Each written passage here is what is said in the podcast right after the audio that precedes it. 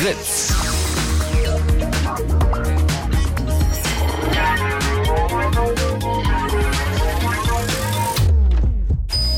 Blue Moon. Die zwei Sprechstunden.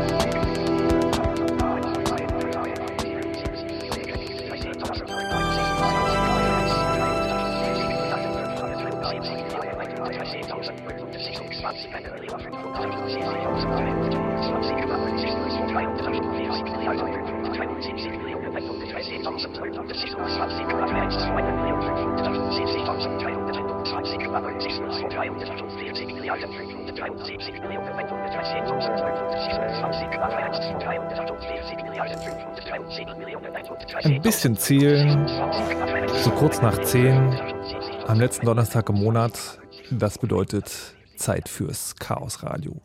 Jeden letzten Donnerstag im Monat hier auf Fritz übernimmt der Chaos Computer Club nämlich den gesamten Äther, bringt äh, ein Thema mit und informiert euch darüber, erklärt euch darüber und lässt euch auch dazu Fragen stellen.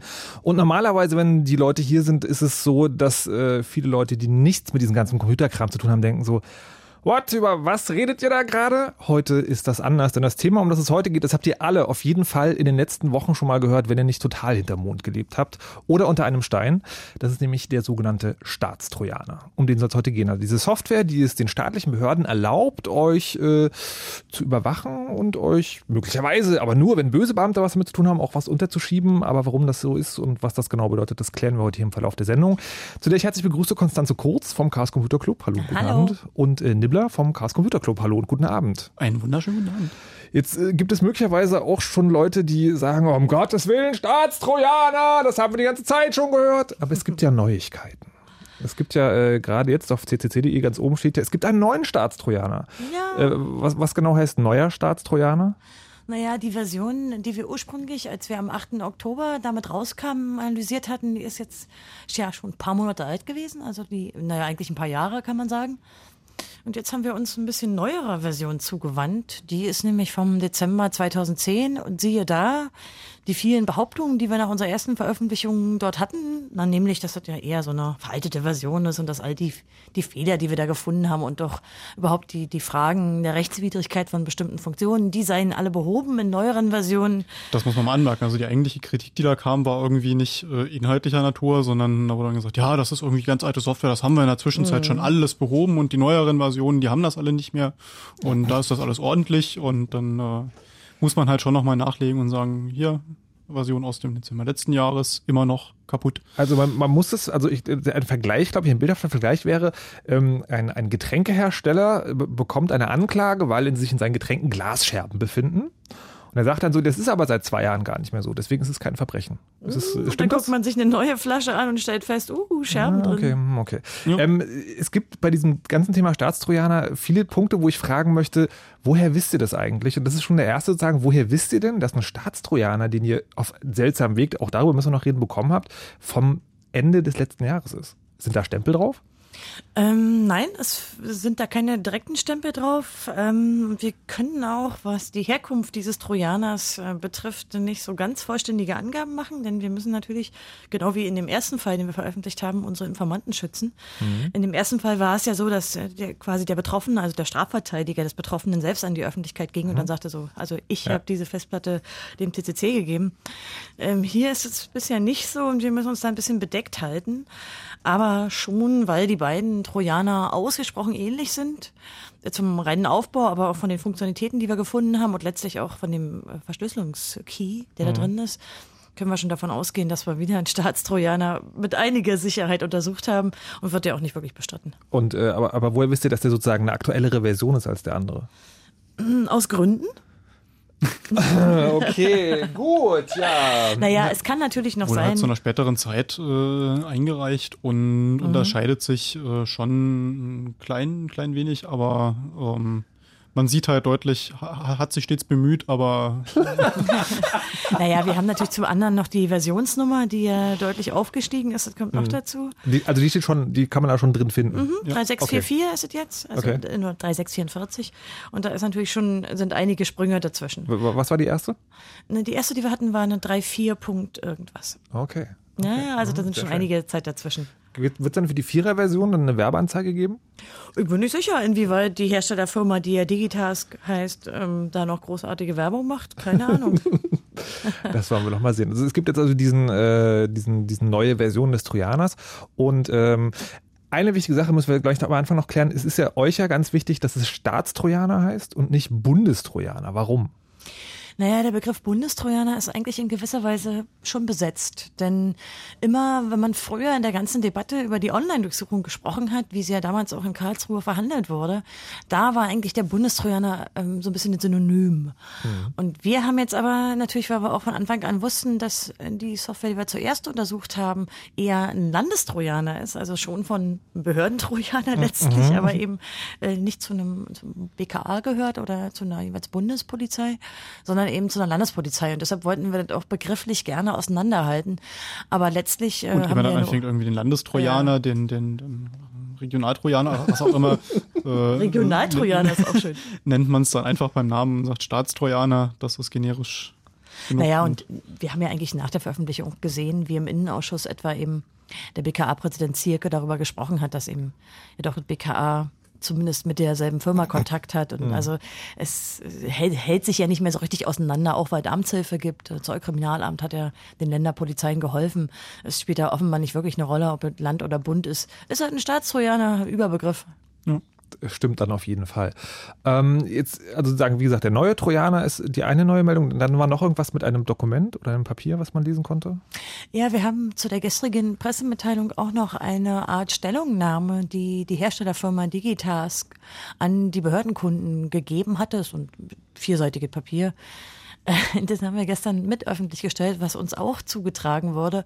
Und die Aussagen darin, die also unmittelbar nach unserer Veröffentlichung nur zwei Tage danach gemacht wurden, sind natürlich teilweise auch sehr hanebüchen. Und man versucht da die eigentlichen Probleme, die wir vor allen Dingen auch in der Rechtswidrigkeit sehen und der Funktionalität, die da so versteckt ist und auch teilweise verschleiert wurde, äh, die sind da so ein bisschen kaschiert und auch so ein bisschen beschönigt. Und deswegen haben wir gleich diese Dokumente mit online gestellt. Also das ist ein Dokument, das ist von der Firma, der sozusagen die diesen Trojaner hergestellt hat. Und die hatte nach eurer Entdeckung diese Firma an die offiziellen Stellen geschrieben. Okay. Da erwartet man ja dann eigentlich, dass äh, so eine Firma in der Zeit dann die Hausaufgaben gemacht hat und da so ein bisschen äh, zumindest versucht, Know-how äh, rüberzubringen oder zu simulieren.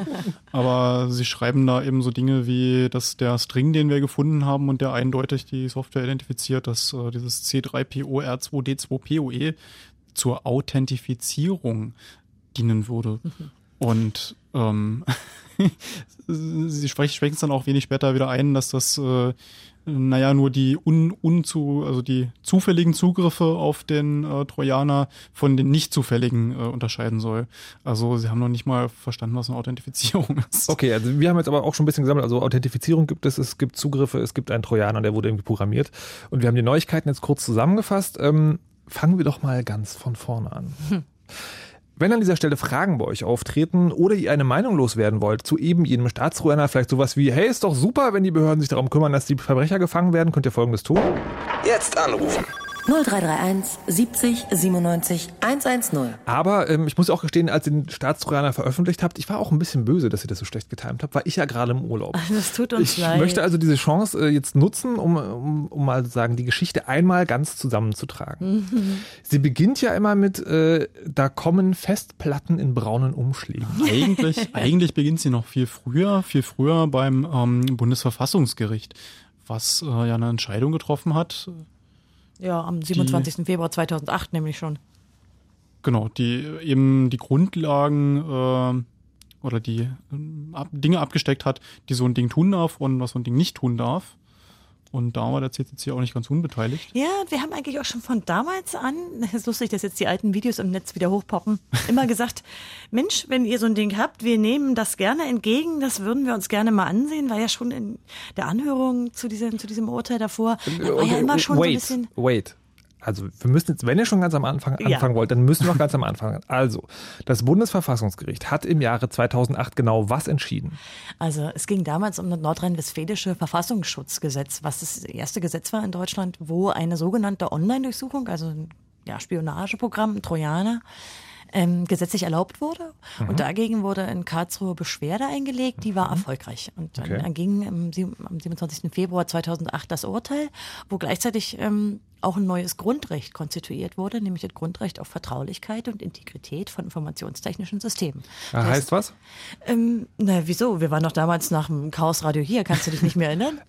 Erklär's doch nochmal für die Leute, die möglicherweise die Sendung nicht mehr ganz im Kopf haben. So ein, so, ein, so ein Grundrecht wird ja nicht irgendwie alle Nase lang geschaffen. Das passiert irgendwie alle 20, 30 Jahre mal, dass das ähm, Bundesverfassungsgericht wirklich explizit sagt, wir ähm, konstituieren eigentlich konstituieren neues ja neues neues Recht. Das wird dann nicht in den Gesetzestext eingetreten, sondern das ist dann einfach sowas, wenn das Gericht sagt irgendwie.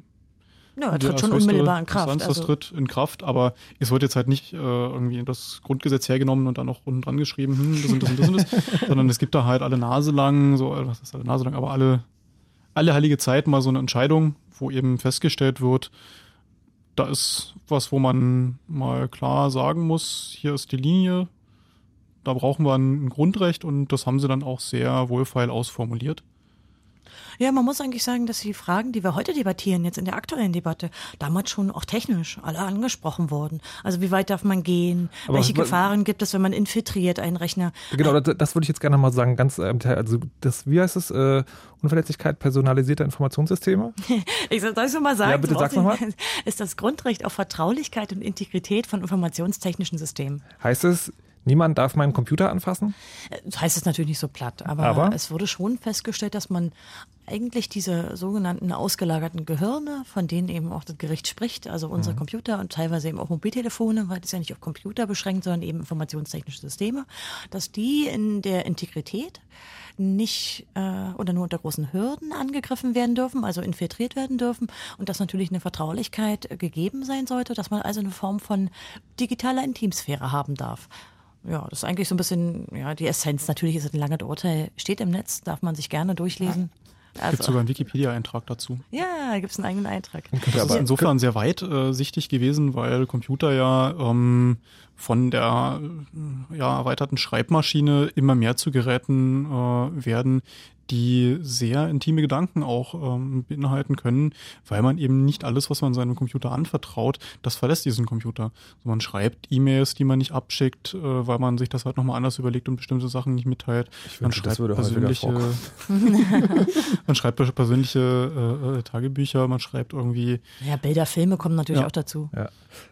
Also das, Also das das heißt, also aber im Klartext heißt sozusagen, das, das Gericht verbiss, äh, verbietet den Behörden, sagen jetzt irgendwie einfach mal hinzugehen und in den Rechner sozusagen reinzugucken, also ihn aufzumachen. Naja, Aber- also es ist nicht ganz richtig. Das Gesetz wurde verworfen und war dann verfassungswidrig, Ja. aber man hat ähm, für ge gewisse Fälle diese Online-Durchsuchung zugelassen. Nämlich also wirklich bei schwersten Gefahren und solchen Gefahren, die auch den Staaten seine Existenz bedrohen. Mhm. Das ist ungefähr vergleichbar vielleicht mit dem großen Lauschangriff. Ja. Unter ganz großen Hürden darf man eben auch eine Wanze ins Schlafzimmer packen. Mhm. Und so, so hoch sind eigentlich auch ungefähr vergleichbar die Hürden, um eine Computerwanze für die Online-Durchsuchung zu machen, also für das Durchsuchen der Festplatte, wie, wie der damals debattiert wurde. Aber gleichzeitig, kurz vor dem Urteil, na, kurz vor der Anhörung eigentlich, da war so eine mündliche Anhörung, da zogen plötzlich die Behörden da so einen neuen Begriff aus der Tasche, nämlich die Quellen-TKÜ, die Quellentelekommunikationsüberwachung. Den Begriff hatten wir eigentlich vorher noch nie gehört, so ein typisches Beamtendeutsch. Und sie machten da eine Art Abgrenzung. Also es gibt sozusagen die Infiltration der Rechner, um die Platte zu durchsuchen und Sachen zu finden. Und es gibt die Infiltration der Rechner, um nur die Telekommunikation, also sprich Skype oder Zipgate, also irgendeine Internettelefonie abzuschnorcheln. Also Telekommunikation heißt schon sozusagen, ich rede mit jemand. Genau. Die Begründung war eben, dass äh, bei regulärer Telekommunikation, die ja im Jahre 2011 immer noch größtenteils unverschlüsselt stattfindet oder mit Verschlüsselungsalgorithmen, die nicht ganz der Kontrolle des Benutzers unterstehen. Also wenn ich ein Mobiltelefongespräch führe, dann ist das zwar verschlüsselt, aber der Netzbetreiber kann das trotzdem entschlüsseln und äh, an die Daten rankommen. Man Sprich, muss da es sogar, das ist ja gesetzlich vorgeschrieben, dass wir eine Abhörschnittstelle haben. Genau, da ist eine Telekommunikationsüberwachung sozusagen möglich. Äh, wenn jetzt ein Bedarfsträger an einen Telekommunikationsanbieter rangeht und sagt, ich hätte gerne, wir hätten gerne von dem und dem äh, Kunden von euch ja, mal eine Kopie aller Telefonate, dann müssen die unter bestimmten Voraussetzungen das äh, tun. Und äh, die Begründung für diese sogenannte Quellen, Quellen-TKÜ, was im Prinzip ein Bundestrojaner Light äh, durch die Hintertüre ist, äh, ist die, dass es Kommunikationsmöglichkeiten gibt, die verschlüsselt sind und die, ähm, wo die Verschlüsselung auf dem Endgerät des Benutzers stattfindet. Und dass man da ja nur an der Quelle überwachen könne und deswegen in die Datenverarbeitungsanlage, also in den Computer, wo diese Verschlüsselung geschieht, eingreifen müsse und das vor der Verschlüsselung und äh, auf der anderen Seite nach der Entschlüsselung. Okay, also die- dann, ich fasse mal kurz zu zusammen. Also sagen, es wurde erlaubt mit diesem Urteil, dass äh, die Behörden hingehen und eine Software auf den Computer einbringen, die genau nur eine Sache macht, nämlich den Audiostream mitzeichnen und an die Behörden ausliefern. Ja, Ich möchte nicht noch ganz. Es Okay. gab da noch so einen kleinen Pferdefuß, denn da steckt ja so ein Satz dahinter, der sagt, äh, und das darf man dann tun, wenn man dann aber rechtlich und technisch absichert, rechtlich und technisch absichert, Mhm. dass eben auch wirklich nur die Telekommunikation ausgeleitet wird. Okay, also Das ist sonst ein Pferdefuß, ein wichtiger. sonst, sonst nichts. Die andere Frage, die ich hätte, ist, also wir reden ja wahrscheinlich in den meisten Fällen von Skype. Jetzt ist es ja so, dass Skype irgendwie Verruf geraten ist, weil sie mit den Ko Behörden äh, eher leicht äh, kooperieren. Ja, Warum man sagen. braucht man dann eine Das Quellen? entlarvt eben gerade die Quellen-TKÜ als äh, äh, ja, Schutzbehauptung sozusagen, ähm, weil es eben in der Tat möglich ist, von Firmen wie Skype, die ja auch den äh, Gesetzen unterstehen, äh, eine Ausleitung zu bekommen. Es ist in der Tat so, dass Skype kein Telekommunikationsdiensteanbieter ist, also da kein, kein Naja, ist Telco. umstritten, aber die meisten Juristen sagen, ist wohl keiner, aber das ist ja recht umstritten. Sie sind nichts, äh, nichtsdestoweniger trotz trotzdem im Besitz der Schlüssel für diese Kommunikation. Und äh, mit den Schlüsseln und dem abgehörten Datenverkehr kann man äh, in jedem Fall das wieder rekonstruieren. Also ähm, unterm Strich äh, gäbe es schon eine Möglichkeit, an diese Informationen und an diese äh, Kommunikationsinhalte heranzukommen, Also ohne den Rechner zu gleich, infiltrieren, ne? ohne gleich eben diesen äh, äh, Mhm. Staatstrojaner aufspielen zu müssen. Aber wa- war das nicht auch so, dass Skype irgendwie sozusagen selber gesagt hat, ja, kommt doch einfach her und macht? Oder bilde ich mir das gerade nur ein? Sie hatten das auf ihrer Webseite sogar. Ähm, ich glaube, die hat sich jetzt verändert. Die sind Okay. ja von Microsoft gekauft worden. Ähm, ist ja schon ein bisschen her, ich glaube ein paar Monate. Ja. Ähm, vorher stand er direkt auf ihrer Webseite, natürlich. Also es ist ja auch ein Hinweis an die, an die Benutzer letztlich, dass man mit den äh, Strafverfolgungsbehörden zusammenarbeitet. Mhm. Okay, also ähm, es gibt diesen Pferdefuß, den du gerade genannt hast, es gibt also diese Software, die soll nur können den Audiostream abgreifen und das muss rechtlich und technisch gesichert sein. Die rechtliche Seite ist so, da würde man sagen, okay, dann dürfen sich da gerne die Juristen hinsetzen und ja, sich irgendwas ausdenken. die ist auch nochmal kritisch, aber wir sind ja schließlich aber Hacker und keine Ich wollte gerade sagen, ähm, jetzt stelle ich mir es schwierig vor, bis unmöglich zu beweisen, dass etwas, also oder andersrum gefragt, wie macht man das? Also wie beweise ich, dass eine Software technisch nur genau die Dinge kann, die Es ist ja einfach nachzuweisen, dass eine Software bestimmte Dinge kann. So, das äh, geht äh, durchaus. Aber es ist ungleich schwieriger, ähm, gerade auch wenn, also gerade wenn sie im Quellcode nicht äh, vor, vorhanden ist, äh, sondern man sich nur wirklich das, was auf diesem Computer liegt und ausgeführt wird, anschaut. Ähm, und es ist auch schwierig, sich aus dem Quellcode wirklich zu beweisen oder zu erschließen, das tut wirklich nicht mehr. Da muss man nämlich von ausgehen, dass in der Quellcode, wenn man ihn so liest, wirklich das tut, was man glaubt, dass er tut und dass der Programmierer da keine bösen Intentionen hat und da eventuell Dinge versteckt hat. Also es ist sehr einfach nachzuweisen, dass eine Software was macht, aber dass eine Software wirklich eine Funktionalität nicht hat oder dass auch durch die Hintertüre, beispielsweise durch einen Programmierfehler, äh, nicht möglich ist, bestimmte Funktionalitäten dieser Software so auszunutzen, dass sie doch andere Dinge tut, das kann man schwerlich nachweisen. Jetzt haben die Richter das aber da reingeschrieben. Das soll technisch sozusagen sichergestellt sein. Haben die das da gewusst? Naja, es wurde natürlich schon damals darüber gesprochen, dass ja hier letztlich auch ein theoretisches Informatikproblem ist, was eben letztlich ungelöst ist, klar. Ähm, aber nun könnte man ja sagen, äh, man muss es nicht unbedingt jetzt informationstechnisch sehen. Man muss jetzt nicht sagen, okay, wir reden über das sogenannte Halteproblem, also wie löst man so theoretische Informatikprobleme. Okay, Wikipedia, Wikipedia? ja, okay. also äh, man könnte einfach überlegen, wie man es trotzdem technisch so gestalten könnte, dass man mit großer Sicherheit sagen kann, die Software tut etwas nicht. Mhm. Gibt es natürlich Varianten. Zum einen natürlich ein guter Quellcode, der natürlich den Behörden vorliegt und letztlich auch irgendwann dann den Betroffenen, damit er sich wehren sogar kann. dokumentiert ist. Ja, der gut, gut dokumentiert ist. Ähm, wäre eine Möglichkeit, eine allererste. Und natürlich muss man trotzdem auch Funktionstest machen, klar. Und möglichst eben so gut testen, dass auch die Fehlerfreiheit zumindest reduziert werden kann. Also klar, größere Software hat immer Fehler, lässt sich wohl nicht verhindern. Freiheit reduziert werden kann.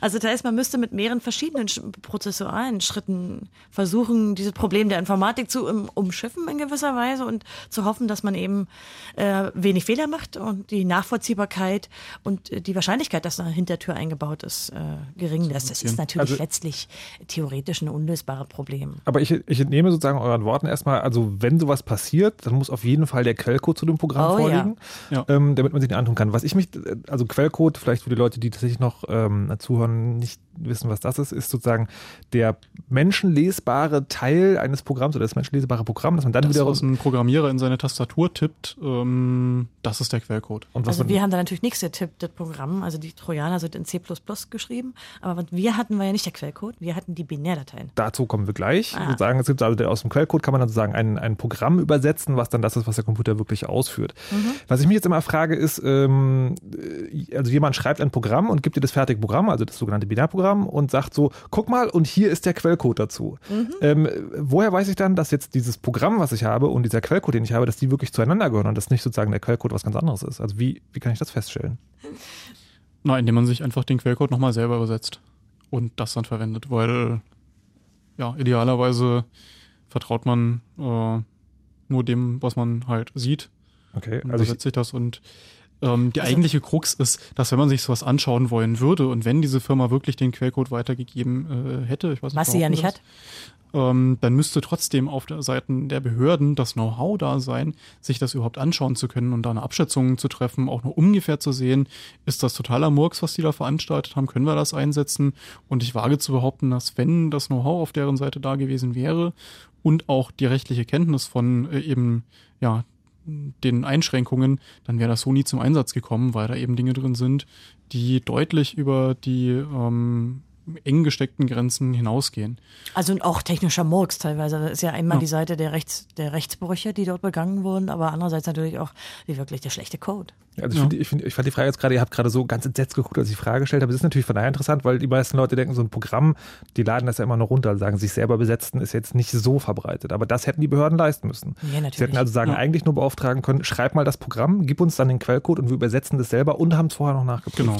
Ja, nun kann man sich fragen, warum, warum gibt diese, diese Partnerfirma, die ja diesen Trojaner da baut, eigentlich den Quellcode nicht raus, was ja wir vielleicht eine normale Sache finden würden. Aber da gibt es natürlich einige Gründe, da kann man spekulieren. Und eine ist, es ist natürlich ihr Geschäftsgeheimnis. Ähm, dafür haben sie Arbeit reingesteckt und wollen es vielleicht behalten. Denn die Behörden, wie soll man das sagen, sie sind nicht immer, sie sind in gewisser Weise dafür bekannt, dass sie schon mal also das nicht so genau nehmen. Ja, und auch Software, die sie so bekommen haben, dann schon mal weiterverwenden. Solche Fälle soll es ja gegeben haben. Das heißt, äh, es gibt auch äh, Software-Klau im Behördenbereich. Okay. Und insofern, also die wollten sich vor doppelt schützen. Aber man könnte natürlich auch andersrum spekulieren. Man könnte sagen, na ja, die Fehler, die drin sind, die kann man damit natürlich kaschieren, wenn derjenige den Quellcode gar nicht bekommt. Oder aber auch die Verschleierung, denn Teile der, der Funktionalität sind ja verschleiert, kommen wir vielleicht noch drauf.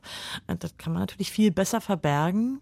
Wenn man sagt, wir wussten von nichts, wir haben die den Quellcode bekommen, genau. huch, da kann man plötzlich also, mehr machen. Das, ich, ich möchte, möchte noch mal, möchte noch mal mhm. kurz ins Jahr 2008 zurückkehren. Ja? Also es gibt also dieses Urteil vom Bundesverfassungsgericht. Oh Gott, wir drei, alle drei mit der ja, Zeitmaschine? Mit der Zeitmaschine.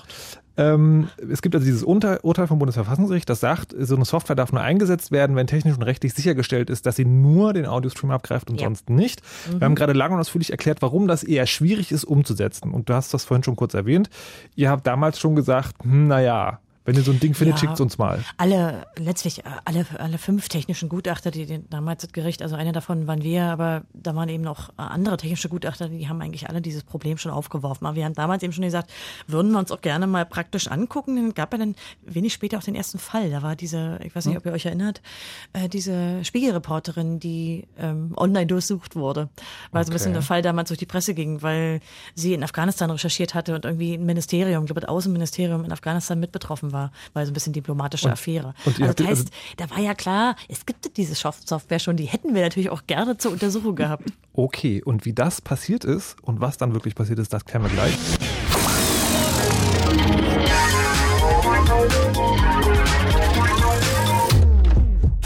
Fritz. Blue Moon. Die zwei Sprechstunden. Und heute ist es das Chaos Radio. Folge 173 dreht sich um den Staatstrojaner, also die Software, von der Behörden denken, dass es möglicherweise eine gute Idee sein könnte, uns damit auszuspionieren. Und wir haben am Anfang der Sendung geklärt, äh, dass dieser Staatstrojaner die Geschichte, die wir heute hier erzählen, Anfang hat 2008, wo das Bundesverfassungsgericht gesagt hat, so Leute, also irgendwie Software auf Computer einbringen ist nicht so geil, ihr dürft es nur machen, wenn ihr damit Audio abhören wollt und dann müsst ihr auch sicherstellen, dass diese Software genau nur das nicht macht. Nicht Audio. Kommunikation. Sondern? Ich habe extra vorhin gefragt, ob Telekommunikation heißt, dass ich miteinander rede. Ja, aber Audio kann ja auch zum Beispiel sein, ich nehme mir selber mein puh, äh, Gespräche, boah, ich mache einen Podcast, den ich nie veröffentliche. Also gut, ihr dürft nur das Audio von Telekommunikationsferngesprächen genau. auf dem Computer abgreifen Sehr und richtig. sonst nichts. Und äh, da hat der CCC dann damals schon gesagt, so, na, das glauben wir nicht so richtig, dass das passiert. Schickt uns doch mal so eine Teile ein, falls ihr die irgendwo findet. Ähm, ihr könnt während der Sendung auch gerne anrufen unter 0331 70 97 110, falls ihr Fragen habt oder falls ihr eine Meinung loswerden wollt. Genau, und der Dortmunder, der eben in den Nachrichten anrufen wollte, den bitten wir doch mal zu probieren, weil der Einbeinige war gerade außer Gefecht und konnte nicht ans Telefon gehen. Der Einbeinige arbeitet nur, wenn Holgi hier ist übrigens. Genau. Das Ach so. Heute, nee, der, das ist heute, heute hat er zwei Beine. Der war, doch einbeinig. Nee, nee, nee, nee, das siehst du völlig falsch. Entschuldigung. Ja, das also kann, bitte nochmal anrufen, Herr Dortmund. Das kann schon mal passieren. So. Oder Frau, Frau Dortmund. Dortmund. Ja. Wer weiß das schon. Ähm, wie gesagt, äh, ihr habt gesagt, ihr habt gesagt. Danke. Dass äh, soll doch mal jemand einschicken. Dann sind tatsächlich anscheinend auf irgendeine seltsame Art und Weise zu euch irgendwelche Festplatten gekommen. Wie geht das, wie geht das von Schatten? Wie muss man sich das vorstellen? Nachts im Stadtpark, Leute mit Aktentaschen oder wie passiert das? Nee, du, ich hab da was. Naja, ja, genau. also es gab verschiedene Kontaktversuche. Man muss schon sehen, dass ähm, in den Fällen, wo wir kontaktiert wurden, natürlich zum einen in der Regel Betroffene dahinter stehen. Also solche, gegen die eben tatsächlich ermittelt wird. Sonst hat man ja in der Regel so einen Staatstrojaner nicht auf der Platte. Und also da haben wir verschiedene Arten beobachtet, wie wir kontaktiert wurden. Teilweise eben auch nicht direkt, sondern indirekt. Also man hat eine Person seines Vertrauens genommen, die hat dann über die klassische Telefonzelle mit uns Kontakt aufgenommen und dann eben den braunen Umschlag. Also es waren teilweise schon krude Wege. Aber äh, also letztlich hatten wir schon auch Kontakt und haben dann auch äh, uns unterhalten, weil wir ja natürlich auch sicher gehen wollen, dass wir nicht irgendeinem Spinner aufsitzen, sondern eben eben wirklich mit jemandem, der es ernst meint. Mhm. Und letztlich, ähm, wir hatten so gute Belege dafür, dass äh, wir zumindest mehrere der Versionen sicher als Staatstrojaner identifizieren konnten, sonst wären wir damit ja auch nicht an die Öffentlichkeit gegangen. Und wir hatten eigentlich auch ganz gute technische Belege, denn der, dieser Trojaner ist einfach auch technisch anders als die Trojaner, denen man üblicherweise begegnet.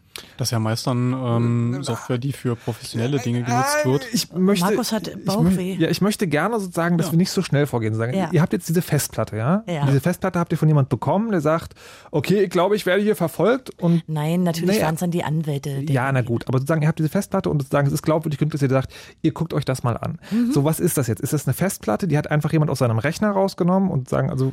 Das war unterschiedlich. Manchmal war eine Festplatte, manchmal war der ganze Rechner, der uns gegeben wurde. Dann haben wir halt ein okay. Image, Image, gemacht und dann haben wir uns das angesehen. So, und dann habt ihr sozusagen also eine Festplatte von einem ganz normalen Typen, der so voller Zeug ist. Wie genau? Na, wir haben dir natürlich auch solche Sachen zugesichert, wie dass da niemand in den privaten Daten rumwühlt. Also das ist natürlich auch klar, dass der uns sein ausgelagertes Gehirn gegeben hat. Ja.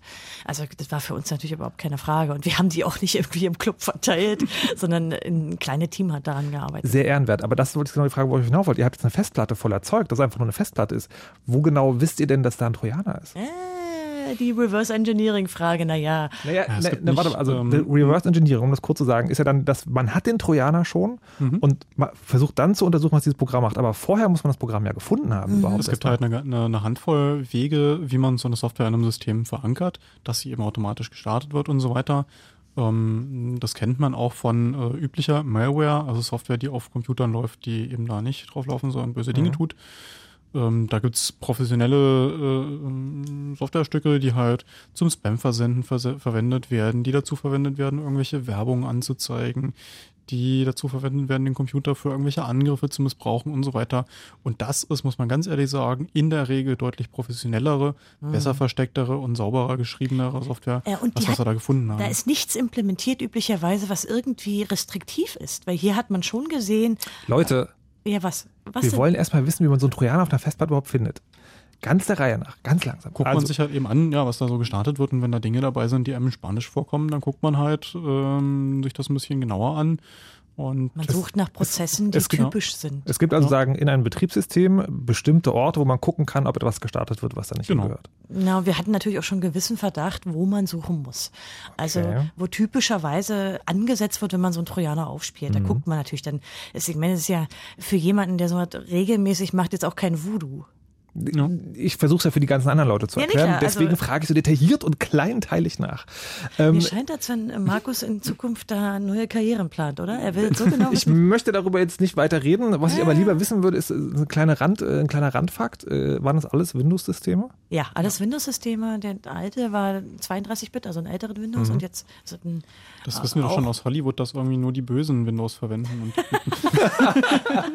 okay.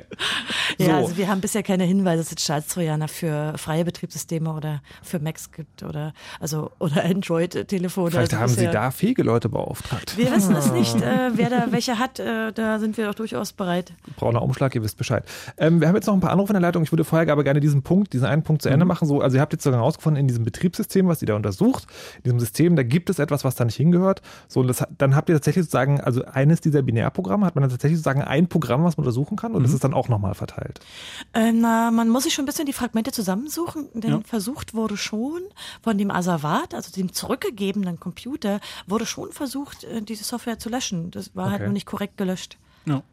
Also sagen, äh, das eigentliche Programm war gelöscht, aber er konnte das wiederum rekonstruieren. Mhm. Genau. Genau, also es war nicht ganz vollständig, also nicht ganz vollständig, mhm. zumindest haben wir am Anfang geglaubt, aber Gott sei Dank hatten wir ja auch ähm, mehrere Varianten, um eben zu vergleichen. Also jetzt äh, muss ich kurz äh, auch da nochmal genauer nachfragen. Was ich über gelöschte Dateien wiederherstellen weiß, ist folgendes. Wenn ein Betriebssystem eine Datei löscht, löscht es nicht wirklich die Daten auf der Platte, sondern schneidet in dem Inhaltsverzeichnis einfach sozusagen löscht es das raus, aber die eigentlichen Daten sind noch da. War es so einfach zu rekonstruieren oder war es noch komplizierter? Nee, es war schon relativ einfach. Ja. Okay. So. Man muss Wir auch dazu sagen, man kann Daten schon wirklich löschen, indem man sie halt überschreibt. Genau. Aber ähm, da naja. muss man halt wissen, wie es geht. dann muss man wissen, wie es geht. Nein, ja. wir haben tatsächlich auch mit einer gewissen Überraschung darauf reagiert, weil wir natürlich auch nicht dachten, dass sie sich Das so so blöde einfach anstellen, um es ja. mal ins offen zu sagen. Also wir hatten schon erwartet, ähm, ja, da, dass sie ein Programm löschen können. Das würde man ja eigentlich von einem Azubi erwarten können. Ähm, äh, aber war, war das möglicherweise ein Unfall oder war das wirklich Unfähigkeit? Ja, da kann man viel drüber spekulieren. Vielleicht war, ist es auch irgendwie in der Hast passiert. Vielleicht hat da einfach niemand drüber geguckt. Äh, Vielleicht haben sie einfach gedacht, äh, das guckt sowieso niemand jemals keiner. an. Da können wir nur spekulieren. Keine Ahnung. Vielleicht wollten sie auch gerne dem TCC entgegenarbeiten. Vielleicht war da der berühmte mit dem Gewissensbissen in der Behörde. Wir wissen es nicht. Jetzt äh, habt ihr also sagen dann tatsächlich dieses Programm da gefunden, also die, diesen Trojaner. Und wie genau habt ihr dann rausgefunden, was der macht? Das ist jetzt sagen, wie gesagt, nur dieser Blob von Ja. Binärcode. Also das eine ist, dass es natürlich heute eine Menge Hilfsmittel gibt, um so ein Reverse Engineering zu machen. Also nachträglich, also hintenrum quasi die Funktionalitäten des Programmierers rauszufinden. Da gibt es heute eine Menge Software für, die natürlich auch äh, echt professionelle Hilfe leistet und einem die Sache erleichtert, diesen Maschinencode zu, ja, eigentlich wieder zusammenzusetzen in die ursprüngliche Funktion. Ja. Man muss dazu sagen, dass ähm, ja so eine Software ja auch irgendwie aufgespielt werden muss. Und das ähm, passiert dann, wenn der Benutzer äh, ja sein Gerät mal aus der Hand gibt oder jemand äh, bei dem Benutzer zu Hause äh, eben ja in die Wohnung reingeht und das auf den Computer aufspielt. Da haben wir auch gefragt, äh, schon vorher, wie das passiert ist. Wir wollten natürlich da gerne hören, ob äh, der Mandant, äh, ja, wie er sich vorstellt, wie der auf den Rechner gekommen ist. Und ähm, um sowas dann zu tun, gibt's äh, einen sogenannten Dropper. Also das ist eine Software, die man raufkopiert oder von einem USB-Stick startet, die dann eben in einem bestimmten Stellen im System das Ding versteckt und äh, dafür sorgt, dass das automatisch gestartet wird. Kann auch eine CD sein, aber jedenfalls irgendwie muss man den Dropper ja Aber, platzieren. aber tatsächlich sozusagen haben die Leute Das ist sowas wie ein Installationsprogramm. physikalischen Kontakt zu dem Ja. Rechner. Es Ja. wird Sie nicht sozusagen übers Netz gehackt. Also es gibt Hinweise, dass nicht alle Trojaner, also wir wissen wir nicht genau, die wir, wo wir es wissen, waren es zwei fingierte Zollkontrollen. Das heißt, bei der Ausreise, der ist weggeflogen aus München, äh, haben sie ihm eine Zollkontrolle fingiert und erstmal rausgekriegt, was ist es denn für ein Windows? Also man muss es ja schon anpassen. Und bei der Rückreise haben sie ihm nochmal abgenommen und eine Zollkontrolle fingiert und dann haben sie ihm den Dropper raufgetan. Und ähm, den hat lustigerweise diese Firma vorher bei einem Testdienst eingereicht. Es gibt von Antivirenherstellern so einen Testdienst, wo man eben bestimmte Dateien hochladen kann. Und dann wird das gegen alle möglichen äh, Antivirenprogramme geworfen und einem halt gesagt, das und das Programm meldet äh, das und das oder keins der Programme meldet irgendwas. Hat man eine lange Liste, wo man dann eben gucken kann, wie verhalten sich diese Programme. Und normalerweise also in der professionellen ähm, Malware-Entwicklung baut man sich sowas halt selbst, weil man irgendwie halt dann Genau. so einen Hindernisparcours hat, wo man den ähm, Kram reinwirft. Und äh, es gibt sowas aber auch in öffentlich als ähm, Forschungsprojekt von eben Antivirenherstellern. Auch mit der Ansage, wir gucken uns das an, was ihr uns einsendet. Und sie haben in der Tat ihren Dropper da einmal durchlaufen lassen und damit hatten alle Anti Antivirenhersteller halt einmal dieses Dropper-Binary. Aber da haben wir natürlich schon irgendwie fazial palmiert, also da war es schon ein bisschen merkwürdig. das tut echt weh. Also das, Ja. das, wenn, wenn man sieht, dass die das auf einer Seite hochladen, wo schon drunter steht, irgendwie alles, was hier hochgeladen wird, wird auch irgendwann mal analysiert werden, Mhm. wenn uns das interessiert. Ja, da, das, da muss man schon ähm, wirklich auch an der Und Professionalität zweifeln. die, die Erkenntnis von diesen Leuten hattet ihr auch zur Verfügung. Ähm, das ist, glaube ich, äh, irgendwann mal, also die Antivirenhersteller wussten zumindest schon davon, dass es das, äh, dass es das gibt wohl. Okay. Also da kam hinten rein, Mensch, da war doch sowas oder so. Ich, ich weiß es nicht, wie das jetzt genau zeitlich einzuordnen ist, aber Fakt ist, sie haben das da hochgeladen. Und Extremverpeilung könnte man sagen. Aber das war nur das Installationsprogramm. Wie, also nochmal sozusagen für Anfänger auch erklärt, wie genau reverse engineert man sozusagen den eigentlichen Trojaner? Ist das dann, findet dann so eine Art Rückübersetzung statt, dass man dann Genau. auf einmal den Programmcode hat? der Programmcode ist ja grundsätzlich was, wo von, was von der Maschine äh, interpretiert wird und ähm, ja, sehr genau eben das, was äh, da passiert, beschreibt. Und das kann man wiederum ja nicht nur von der Maschine eben ausführen lassen, sondern das kann man sich halt auch äh, angucken, was passiert da mit dieser Maschine der Reihe nach und sich das zusammenpuzzeln. Das war dann auch das, was in der FAZ äh, am Sonntag ähm, veröffentlicht war, auf diesen vielen, vielen Seiten bunt bedrucktes Papier. Genau. Ähm, Wir haben es jetzt aber auch gestern komplett veröffentlicht. Das heißt, die sogenannten IDA-DBs, also die kann man sich jetzt und die Binaries, die kann man sich runterladen und selbst analysieren, weil wir fordern auch äh, unsere Community, aber auch jeder, der irgendwie Lust und Bock drauf hat. Guckt äh, da doch mal rein. Ja, Schaut euch das mal mal rein. an. Habt da sicher Spaß Denn dabei. ist nicht vollständig und die Analyse muss noch komplettiert werden. Und wir erwarten da auch ähm, hoffentlich ein bisschen Mithilfe, haben wir auch schon teilweise bekommen äh, von unserer größeren Community, aber auch von allen technischen Interessierten. Also es ist aber sozusagen, wir haben ja, also der umgedrehte Schritt, den wir vorhin schon erläutert haben, ist, man hat einen Quellcode, der ist menschenlesbar und der übersetzt sich in dieses Binary. Und äh, der umgedrehte Weg, den ihr gerade Mhm. beschreibt, ist aber so, der Quellcode, der daraus kommt, ist eher sozusagen 010101 als tatsächlich was Ja, Menschenlesbares. nicht so ganz. Ähm, man Nee, kann nicht das dann eins und mit, eins. Ähm, Aber- die Software, die wir eingesetzt haben, das ist IDA, also das ist ein, äh, nennt sich ein interaktiver Disassembler. Mhm. Sprich, äh, man bekommt dann das, was da Binärcode ist, aufgeschlüsselt in ähm, ja, Befehle, die eben auf diesem Computer auf, ausgeführt werden, sehr kleinschrittig Mhm. und kann sich das dann halt zusammenbröckeln und äh, kommentieren und hin und her schieben und gucken, was, was gehört wie zusammen, wo wird äh, in dem Programm rumgesprungen, was wird der Reihe nach, äh, ja, was passiert da so. Also man Also sucht die Pointer, wo zeigen die hin. Wer ein bisschen Erfahrung damit hat, äh, der wird äh, natürlich gewisse Muster wiedererkennen. Ja. Also das ist so ein bisschen eine Kombination aus maschineller Hilfe, aber auch eigener Erfahrung, die natürlich mit jedem ähm, Reverse Engineering Projekt, was man gemacht hat, steigt. Darf Und ich mal ein, ein, ein analoges Bild versuchen? Versuch's doch. Jemand gibt euch eine Armbanduhr, die noch mechanisch funktioniert, aber er gibt euch nur die Einzelteile. Und dann müsst ihr das zusammenpuzzeln. Ist das ungefähr so? Ja, ist kein, eigentlich nicht so ein guter Vergleich, Weil? weil, äh, ja, naja, ein Programm, äh, also da- das ist ja nicht so, dass man das zusammenbaut und ist ein fertiges Stück, sondern da gibt's ja Interdependenzen. Also, ist vielleicht, also ich finde die, den Vergleich nicht so gut. Wie findest Mhm. du den, Nibbler? Ja, ist schwierig. Wir sind dagegen. Das ist ungefähr so, als, als würde man dir jetzt irgendwie ein Eimer Einsen, Eimer Nullen hinstellen und Ja. sagen, das war vielleicht mein. Äh, ich finde es keinen guten Vergleich. Wir, wir streichen den mal. Liebe Hörer, bitte streichen einen Sie diesen Anrufer, der sich Vergleich. damit vielleicht auskennt. Welchen? Welchen der drei? Den, den Nummer. Nummer Wir, zwei. wir, wir fragen mal, wir könnten ja mal Christian. Christian, Christian. fragen. Genau. Hallo, Ich Christian. gar keine Hallo, Lust Christian. darüber zu reden. Hast du schon Hi. mal, hast du schon mal IDA benutzt? Äh, ja, ich habe mich damit auseinandergesetzt. Findest du den Uhrenvergleich von Markus gut? Naja, äh, also wenn wir eine komplette zusammengebaute Uhr kriegen und sagen, so, jetzt guck mal, wie die funktioniert, dann vielleicht. Ja, so rum, Ja. äh, stimmt, Ja. ja. so rum, naja, Nee, nee, nee. äh, schon besser als Markus. Wie, Ja, in, in Uhrwerk von hinten reingucken und sagen, guck mal, was, was ist denn das? Und dann sagen, ah, das, das, das könnte eine Uhr sein. Ja, gut, okay, das schon eher. Okay, wir streichen jetzt den Uhrenvergleich, Christian. Mach mal, erklär mal bitte jemand sozusagen, also ja, jemand kommt zu dir, dem du sehr gewogen bist und der fragt dich wirklich mit großen Augen so, du, Reverse Engineering, wie funktioniert das? Was ist das? Was macht das? Schwierig. Ich bin nicht so der Reverse Engineer, muss ich ehrlich zugeben. Oh, was lernst du denn in deinem IT-Security-Studium dann? Eigentlich geht es nur darum, äh, dass da Sicherheit nichts mit Vertrauen, sondern eher was mit Misstrauen zu tun hat, sagt unser Dozent immer. Ja, das ist natürlich eine alte Weisheit, da hast du recht. Ja, wir haben einen etwas fitteren Prof, was das angeht. Und Wer ist denn auch, das? Äh, das ist der Professor Dr. Quade. Aha, dann äh, kommst du aus äh, irgendwo bei äh, Karlsruhe, oder? Nee, Krefeld. Krefeld, ah, dann weiß ich Ja. nicht. Und er, wir machen bei uns immer etwas, er macht das etwas spielerisch mit dem IT-Security. Das heißt, wir dürfen uns auch gegenseitig in den Versuchen hacken.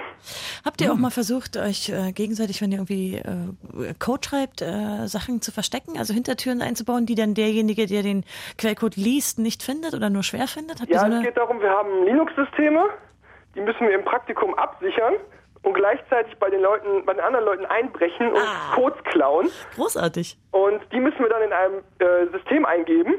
Und dieses System zählt dann die Punkte. Mhm. Und jeder, wir haben halt verschiedene Dienste, die laufen müssen. Und wenn die Dienste abstürzen aufgrund des Hackens, kriegen wir Minuspunkte. Oh, ein klassisches Capture the Also richtig, ja, genau. Und es geht halt darum, am Ende bei null Punkten zu bleiben, um das Praktikum zu bestehen. Ja, vollkommen klar. Würdest du jetzt, ich muss dir jetzt mal glatt die ethische Frage stellen, würdest du für so eine, so eine Softwareklitsche wie Digitask arbeiten und eine Schadsoftware für den Staat? Hm, Naja, da fehlt mir die Professionalität, klar. Na hey, da wärst du doch da ja, aber richtig. Digitask, also Also, äh, ja, das ist schwierig zu sagen. Also, wir haben jetzt auch gleichzeitig mit dem IT-Security hat einen Kurs Recht und Ethik gestartet, den wir verpflichtend besuchen müssen. Yeah. Das heißt, man kann uns nicht nur das Hacken beibringen, sondern auch gleich die moralischen Grundlagen dafür. Und wenn man da einmal durchgegangen ist durch diesen Kurs, dann weiß man, dass man nicht bei so einer Firma anfängt, oder?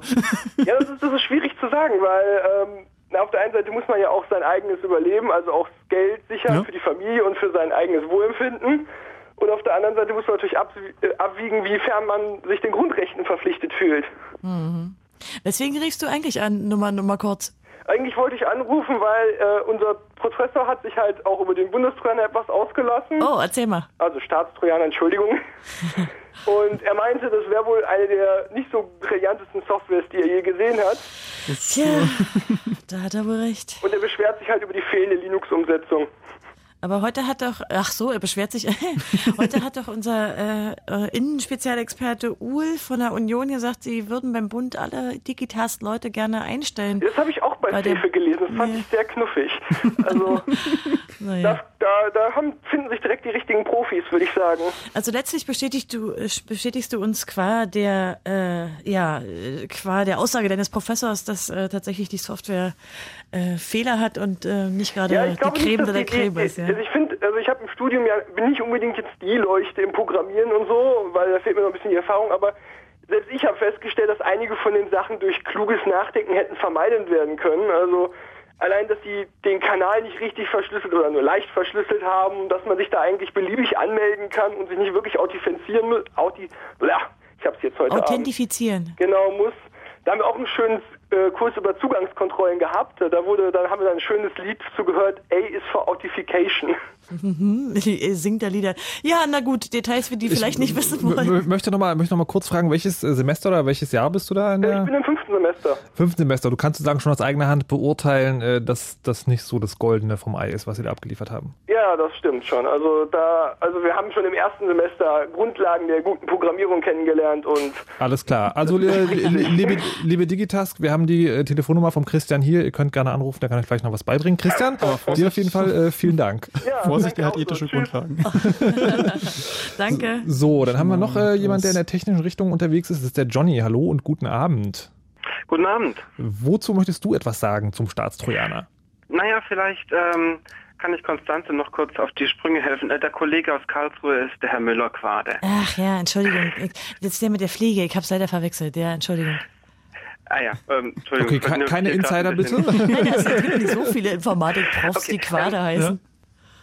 Ähm, und zwar ähm, hatte ich in den, ähm, naja, äh, bei den äh, Online-Zeitungen und so weiter äh, gelesen, dass äh, Kaspersky ebenfalls ganz stolz ähm, so sein Stückchen äh, zur Analyse beigetragen hat und ähm, eine Liste mit Programmen veröffentlichte, auf die zugegriffen wird.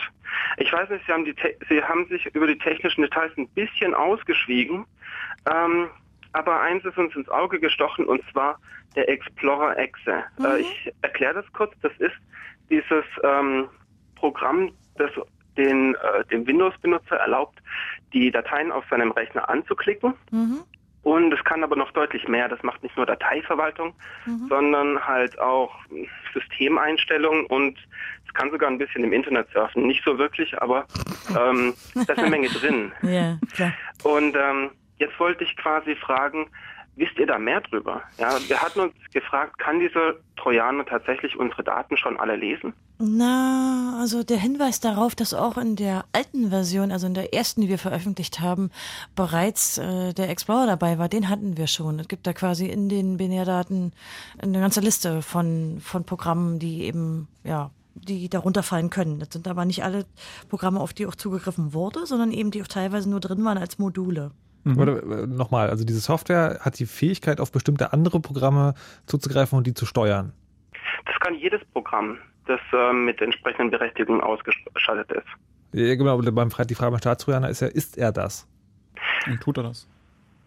Ähm, das, äh, die Antwort ist ja. Und alles, was du dazu brauchst, ist im Prinzip die Möglichkeit, ähm, eigene Threads zu erzeugen, die dann von anderen, naja, die dann mit den anderen Programmen zu interagieren. Also prinzipiell ähm, ist es durchaus möglich, innerhalb von Windows mit vielen anderen Programmen gleichzeitig zu sprechen. Okay, I lost you at thread. Ähm, äh, genau, der Staatstrainer kann jetzt genau mit welchen Programmen äh, sozusagen, kann an, an welche Programme andocken und die mit benutzen? Wisst ihr das? Konst- Also die abschließende Liste habe ich äh, nicht im Kopf, aber es waren, oh ja, also zwei, drei Dutzend.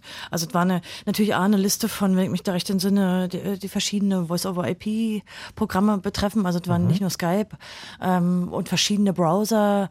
Ich glaube, da waren, boah, also es war eine Liste, ich würde mal sagen, zwei Dutzend. Ich weiß nicht ganz spielt genau. unterm Strich auch im Prinzip keine, keine, Ja. keine Rolle, weil ähm, wie ja, der, die Firma, die das selbst zugegeben hat, äh, kann man da in der Tat auch Programme nachladen. Genau. Wir haben das äh, in einem Video, das kann man sich auf ccc.de ist äh, in, verlinkt, ähm, gezeigt, dass man beispielsweise ähm, ja, den Windows-Taschenrechner ausführen kann damit. Oder also auch eine beliebige, beliebige Programm. Also wir irgendwelche haben nur als Beispiel Sachen. genommen. Ähm, hochladen. Also da sieht man halt, wie das hochgeladen wird, äh, das Programm, also dieser Taschenrechner, und dann auf dem Rechner ausgeführt wird. Um das mal so als ist sozusagen Beispiel. der Skandal eigentlich, nämlich das. Wollte das gerade ist der sagen, Skandal. genau. Und die ähm, Erklärung, die dann abgeliefert, abgeliefert wurde, ja, aber wenn man das alles überwachen würde, dann könnte man ja nachweisen, dass das geschehen ist. Ja, wenn. Also noch wenn man das dann dokumentieren würde, was damit alles passiert. Und wenn man sicher gehen könnte, dass nur der ähm, Befugte, der das Ding bedienen darf, das macht und dass der wirklich hundertprozentig und immer überwacht wird. Und das kann man einfach nicht. Also nochmal, um sozusagen zum Anfang der halben Stunde zurückzukommen, es gab ja dieses Verfassungsgerichtsurteil, das gesagt hat, irgendwie, Mhm. ne, technisch nur diese eine Sache. Und jetzt sind wir an dem Punkt angekommen, wo ihr sagt, okay, der Staatstrojaner kann aber viel mehr. Es ist also gerade technisch nicht sichergestellt, dass der Ja, nur diese. Natürlich. An mehreren Ecken und Enden. Also es war ja nicht nur so, dass die Funktionalität dieses ersten Trojaners, den wir da hatten, ähm, auch noch äh, das Bildschirmfoto machen umfasste. Mhm. Also nicht wirklich Bildschirmfoto, das ist kein Screenshot im eigentlichen Sinne, sondern ein sogenannter Application Shot. Also das Fenster des Programmes wurde Mhm. in ja, ein paar Sekunden Abständen gefotografiert und kamen so einige 10.000 Fotos zusammen. Das ist so ohnehin rechtswidrig, auch unstreitig rechtswidrig, wenn man natürlich damit auch Inhalte erfasst, die keine Kommunikation sind. Aber politisch war es für uns deutlich noch wichtiger, zeigen zu können, dass ein Nachladen von beliebigen Modulen auch möglich ist. Und da ist es eigentlich dann letztlich auch egal, welches Programm man zur Ausführung bringt auf diesem Windows. Und das kann eben auch nicht nur derjenige steuert, diesen, diesen Trojaner, also jetzt mal in diesem Fall eben die Beamten, die Ermittler, sondern wir konnten auch noch zeigen, dass das so schlecht implementiert, dass das auch Dritte können.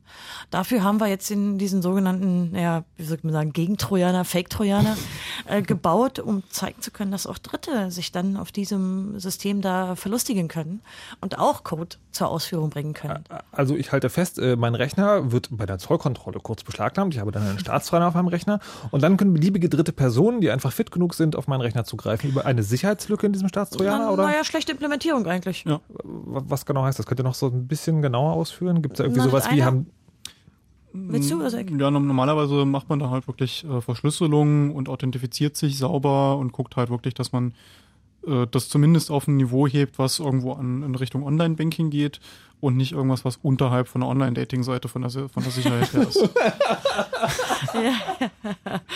Okay, könnt, könnten wir so eine Liste mal kurz abgehen? Also, also, also Online-Banking ist auf jeden Fall sicherer als der Staatstrojaner. Mhm. Wie sieht es mit Facebook aus? Facebook. Hm? Sicherer als der Staatstrojaner oder nicht? Äh, da fragen wir mal Johnny. Johnny, bist du noch da? ja, ich bin noch da. Ist Facebook sicherer als unser Staatstrojaner? Oh, ich finde die Frage war- bizarr. Finde, ich, also es kommt darauf an, wie man wie man es äh, interpretieren möchte. Aber wenn man sich so die Authentifizierungsmechanismen von Facebook Oh, dann anschaut, schon, ja. dann durchaus, Ja. ja. Okay. Wir können das mal. Also, die festhalten. haben Ja. technisch einiges besser gemacht, ja. Ja, das stimmt. Okay. Sie haben auch übrigens keinen AES-Schlüssel im sogenannten EZB, äh, ECB-Mode, What? der sich nicht ändert. Naja, also wollen wir wirklich jede technische Detail... Ja, nicht, Das nicht jedes, interessant, nein, ja. nicht jedes, aber so sagen zumindest grob erklären, was es bedeutet. wenn verschiedene etwas- Ja, Möglichkeiten, wollen wir mal machen. bestimmte Kryptographie zu implementieren. Da gibt's bessere und da gibt's schlechtere. Und die haben halt nicht die bessere, sondern die schlechtere Variante genommen. Um Also Sie haben ein in einem Satz- symmetrisches Verfahren, was eigentlich auch ein Standardverfahren ist, AES genommen. Das ist erstmal nicht verkehrt, aber dann kann man natürlich in verschiedenen, äh, ja, in verschiedenen Arten implementieren. Und Sie haben diesen sogenannten ECB-Modus gewählt und hier kann man eigentlich nicht davon reden, dass das Stand der Technik ist. Denn äh, zusätzlich haben Sie auch noch in allen Versionen, die wir bisher gesehen haben, den identischen AES-Key, also der ist der gleiche, genommen. Ja, angeblich haben, haben sie das jetzt geändert. ja, in der neuen, äh, in der neuen äh, Gibt unterschiedliche Schlüsse mit der schlechten Genau. Kryptographie. Also was am 10. Oktober Digitast ja behauptet gegenüber seinen Behördenkunden ist, dass sie jetzt dann auch veränderte AES-Keys ausliefern, aber bisher konnten wir die noch nicht entdecken. Okay, also das ist ja das, woran man wohl sagen, wenn, wenn man äh, von seinem Hausnut immer über Passwort aufgeklärt wird, er sagt ja immer sagen, bitte für jeden Service, für jede Gelegenheit ein unterschiedliches Passwort benutzen. Genau das haben sie nicht gemacht. Also Sie haben es aber in Zukunft jetzt bald, bald. Ja, natürlich, natürlich. Es wird bald soweit sein. Version 4, die dann demnächst rauskommt. Ähm, Egal. Genau, so. Ähm, Johnny, hast du noch Fragen oder Anmerkungen? Ähm, ich hatte eigentlich äh, immer noch auf so eine Antwort erwartet, äh, gehofft, ob ihr jetzt wisst, was genau mit diesem Explorer äh, los ist. Aber Naja, weil, was ist denn genau, was du wissen willst? Also, die muss ja, also die wird sicherlich klar sein, dass äh, die Frage, ob der tatsächlich ausgeführt wurde, nur sehr schwer anhand äh, so einer Analyse zu machen ist. Denn du kannst schlecht hingehen, dir die binären ansehen und sagen, was zur Ausführung gekommen sein könnte. Ja, in dem speziellen Okay. Fall, wo es ein, äh, eingesetzt wurde. Wir wissen natürlich, dass die, ja, war schon vorgesehen. Ja, das ist ja so ein modular zusammengesetztes Ding. Denn die Liste der Programme, die dort drin war, die ist ja nicht ohne Grund drin. Aber das heißt natürlich noch nicht, dass wir auch sagen können, oh, dass es wirklich, ja, in diesem Fall auch zum Einsatz kam. Das ist schwierig. Okay, kann im aber das ist, ja, Und das ist ja auch das der ist schon eine Einschätzung. Das ist ja auch der Kritikpunkt. Man kann im Nachhinein nicht äh, sinnvoll feststellen, was passiert ist. Und auch diese Hochladefunktion könnte man theoretisch dazu benutzen, eine Software hochzuladen, die auf dem Rechner Beweise hinterlegt, m, die man dann nachher irgendwie als Beweis selbst wieder findet. Das ist im Wesentlichen unser Kritikpunkt, Kritikpunkt auch, dass das eben problemlos möglich ist, äh, da das zu machen. Aber äh, um nochmal einen Politiker zu zitieren, Herr Uhl hat gesagt, dass das ja glücklicherweise nicht bei 81 Millionen unserer äh, Bundesbürger passiert, sondern nur bei ein paar. Dann, dann, Ja, dann ist ja gut. Also, dann. ich würde, würde gerne kurz sagen, weil es jetzt gerade auch gleich um elf ist, äh, zusammenfassen. Also wir sind jetzt bei dem Stand, äh, dass das Bundesverfassungsgericht verboten hat, dass man äh, Software einnutzt, die mehr kann als nur den Audiostream einer Telekommunikation. Also bei der abgreifen. Quellen-TKÜ? bei der Quellen-TKÜ. Wir haben außerdem festgestellt, es gibt so eine Software, die das kann, die möglicherweise vom Staat kommt. Die kommt, die, äh, ist Ja, ja, ja, unbestritten. Das kommen Das wir, da so- kommen wir gleich zu. Ah ja. Hast du ernsthaft Zweifel dran? Nein. Aber wird das bis, na, weißt du, wenn wir das klären, das klären wir sozusagen einfach hier nach. Fritz.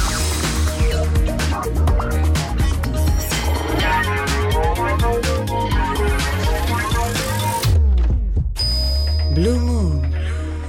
Die zwei Sprechstunden.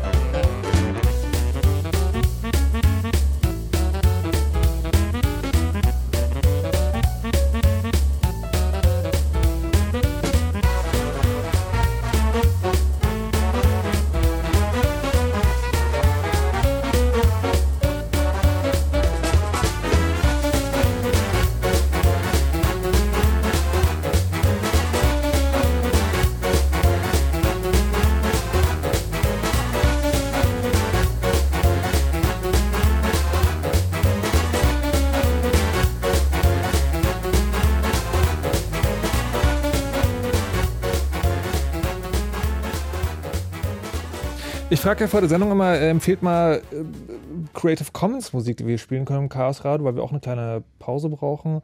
Rune Birtles ist das und der Song äh, trägt den schönen Namen Pandoras Fika. Was ihr äh, sozusagen nicht wisst, ist, dass Fika einfach auf Schwedisch Tasche heißt. Ähm, und dass man sich diesen Song einfach runterladen kann. Ähm, wir sind hier im Chaos Radio Folge 173. Es geht um den Staatstrojaner und wir haben gerade festgestellt, äh, was das ist, wie der zum Chaos Computer Club gekommen ist und dass er Dinge tut, die das Bundesverfassungsgericht eigentlich verboten hat. Kurz zusammenfasst könnte man sagen, der Staatstrojaner ist ein Skandal. Eine Spionagesoftware, die auch noch schlimme Qualitätsfehler hat. Das kommt noch dazu. Ja. Ähm, das Schöne ist ja immer dann die Reaktion der Politik. So, es war also der, der 8. Oktober. Ich habe gesagt, so, guckt mal Leute, wir haben da einen Staatstrojaner. Was ist dann passiert? Naja, es gab ja die Zusammenarbeit mit der Frankfurter Allgemeinen Sonntagszeitung, die natürlich äh, auch nochmal mehr Leute als unsere Tech-Community auf das Problem aufmerksam gemacht hat. Wir haben natürlich auch vorab äh, versucht, äh, ja, mit verschiedenen Verlagen und mit äh, natürlich mit Nachrichtenagenturen zusammenzuarbeiten, um eben möglichst breit klarzumachen, was das Problem da ist und dass wir da wirklich auch auf einen politischen Skandal gestoßen sind. Und wir haben natürlich auch versucht, in unserer eigenen Pressemitteilung und äh, äh, in dem kleinen Film, den wir dann gemacht haben, klar zu machen, also deutlich zu machen, auch für eine breite Masse, die jetzt nicht irgendwie Ahnung von Technik haben, was hier eigentlich Problem. das Problem ist. Und zum ja. anderen gab es noch den Report. Also wir haben ja äh, nochmal einen kleinteiligeren technischen Report geschrieben, um auch ein bisschen Mithilfe aus der Community zu kriegen und ist ja auch eigentlich passiert. Also den Leuten, die jetzt äh, den, den Source in der ähm, ja, Frankfurter Allgemeinen Sonntagszeitung gesehen haben, sich fragen, ne, möchte ich jetzt doch nochmal genauer sehen, auch nochmal genauer zu erklären, worum es da eigentlich geht und in einzelnen Schritten, was da gelaufen ist und warum und wie und überhaupt. Ja, letztlich ist ja die einzige Art, wie der Chaos Computer Club mit der Öffentlichkeit interagiert. Wir müssen eine Öffentlichkeit herstellen, wenn wir Probleme sehen. Und ja. hier hat es äh, offenkundig ganz gut funktioniert. Was war denn die erste Reaktion aus der Politik, die euch erreicht hat? Na, die ist ja eigentlich ein bisschen vorher passiert, denn wir hatten ja 36 Stunden, bevor wir es veröffentlicht haben, äh, einen Emissär zum Bundesinnenministerium geschickt, weil wir natürlich äh, eine gewisse Vorwarnzeit den Behörden geben wollten. Denn also wir wollten uns natürlich jetzt auch nicht irgendwie in laufende Ermittlungsverfahren und so weiter irgendwie einklinken und haben eben. Man muss denen ja schon noch die Gelegenheit genau. geben, über die Hochladefunktion eine aktualisierte Variante eines ja. funktioniert. Nee, naja, Spaß also, beiseite. Auch das ist natürlich eigentlich auch. Es gebietet äh, die Fairness, da einfach mal Bescheid zu sagen, wenn man ja. auf sowas gestoßen ist und das wirklich so katastrophal ausgefallen ist. Ich kann mir auch nicht vorstellen, dass sie sich vorher so hundertprozentig darüber im Klaren waren, was sie da tun. Aber wenn jemand sowas äh, sehenden Auges äh, äh tut, dann muss man doch wissen, dass das einem irgendwann auf den Fuß fällt. Jetzt habt, habt ihr also angerufen und gesagt, so, passt mal auf, Leute, wir haben einen Staatstrojaner und in, in äh, x Stunden gehen wir damit an die Öffentlichkeit. Haben die erstmal gesagt, so, wir wissen gar nicht, wovon ihr redet. Oder wie war die Reaktion? Naja, es war ja, es ist ja kein Geheimnis, dass der Staat Rechner infiltriert. Äh, eher geheim war, welche staatlichen Behörden machen das. Wir haben mhm. ja eine Menge. Wir haben das Bundeskriminalamt, wir haben die Landeskriminalämter, wir haben das Zollkriminalamt, wir haben die Bundespolizei. Wir haben natürlich aber auch die Geheimdienste, das heißt äh, BND, aber auch das Bundesamt für Verfassungsschutz und die ganzen Landesämter. Bundesämter für Verfassungsschutz, es war ja gar nicht klar, äh, zu wem gehört eigentlich dieser Trojaner und wer hat da eigentlich wem welche Amtshilfe gegeben. Mhm. Also es kam dann auch so eine merkwürdige Situation zustande, dass die ganze politische Sphäre, ob im Bund oder in den Ländern, sich eigentlich sehr uninformiert zeigten und offenbar gar nicht wussten, was in ihren Behörden läuft. Bis heute. Ja, Erstmal das Finger, Finger gezeigt. Ja, bei uns nicht, aber bestimmt da. Also keine Ahnung. Aber wir, das hat ja eine Weile gedauert, ja. ja, ja also eh dann auch der Hermann, der Landesinnenminister von Bayern, dann rausrückte, ja, also das ist jetzt hier erstmal ein bayerischer Trojaner, sieht mhm. so aus, aber irgendwie hat das Zollkriminalamt wohl auch die Finger drin, denn die haben dabei geholfen. Hm, also das ist ja alles noch so ein bisschen ungeklärt. Wir, wir schließlich auch eine politische Forderung von uns. Wir wollen jetzt mal endlich die Daten auf den Tisch haben. Und nicht immer diese Gewinsel und diese Halbwahrheiten, die man jetzt hört. Der Daniel hat angerufen, das könnt ihr übrigens auch machen. 0331 70 97 110 ist die Nummer und äh, möchte genau etwas zum politischen Umgang mit dieser Debatte sagen. Hallo Daniel. Ja, hallo. Hi. Ja, ähm, schön, dass, äh, dass das Thema auch mal zur Politik kommt. Nicht, dass ich die Technik uninteressant finde, aber ich finde halt, dass ähm, die ganze Diskussion auch in der Öffentlichkeit ist fast schon ein bisschen zu sehr auf den technischen Aspekt mhm. äh, beschränkt. Ich meine, als Bürger freue ich mich ja fast schon, dass das äh, so schlecht implementiert wurde. Also warum, äh, wie siehst du das eigentlich? Warum, warum, glaubst du, haben die so unglaublich äh, deletiert? Also einmal technisch, aber vor allen Dingen auch jetzt in der politischen Antwort. Äh. Ich weiß nicht, ob da, also ich bin bei Politikern äh, immer eher der Ansicht, man sollte Böses vermuten, äh, auch wenn Unwissenheit vielleicht eine Erklärung wäre.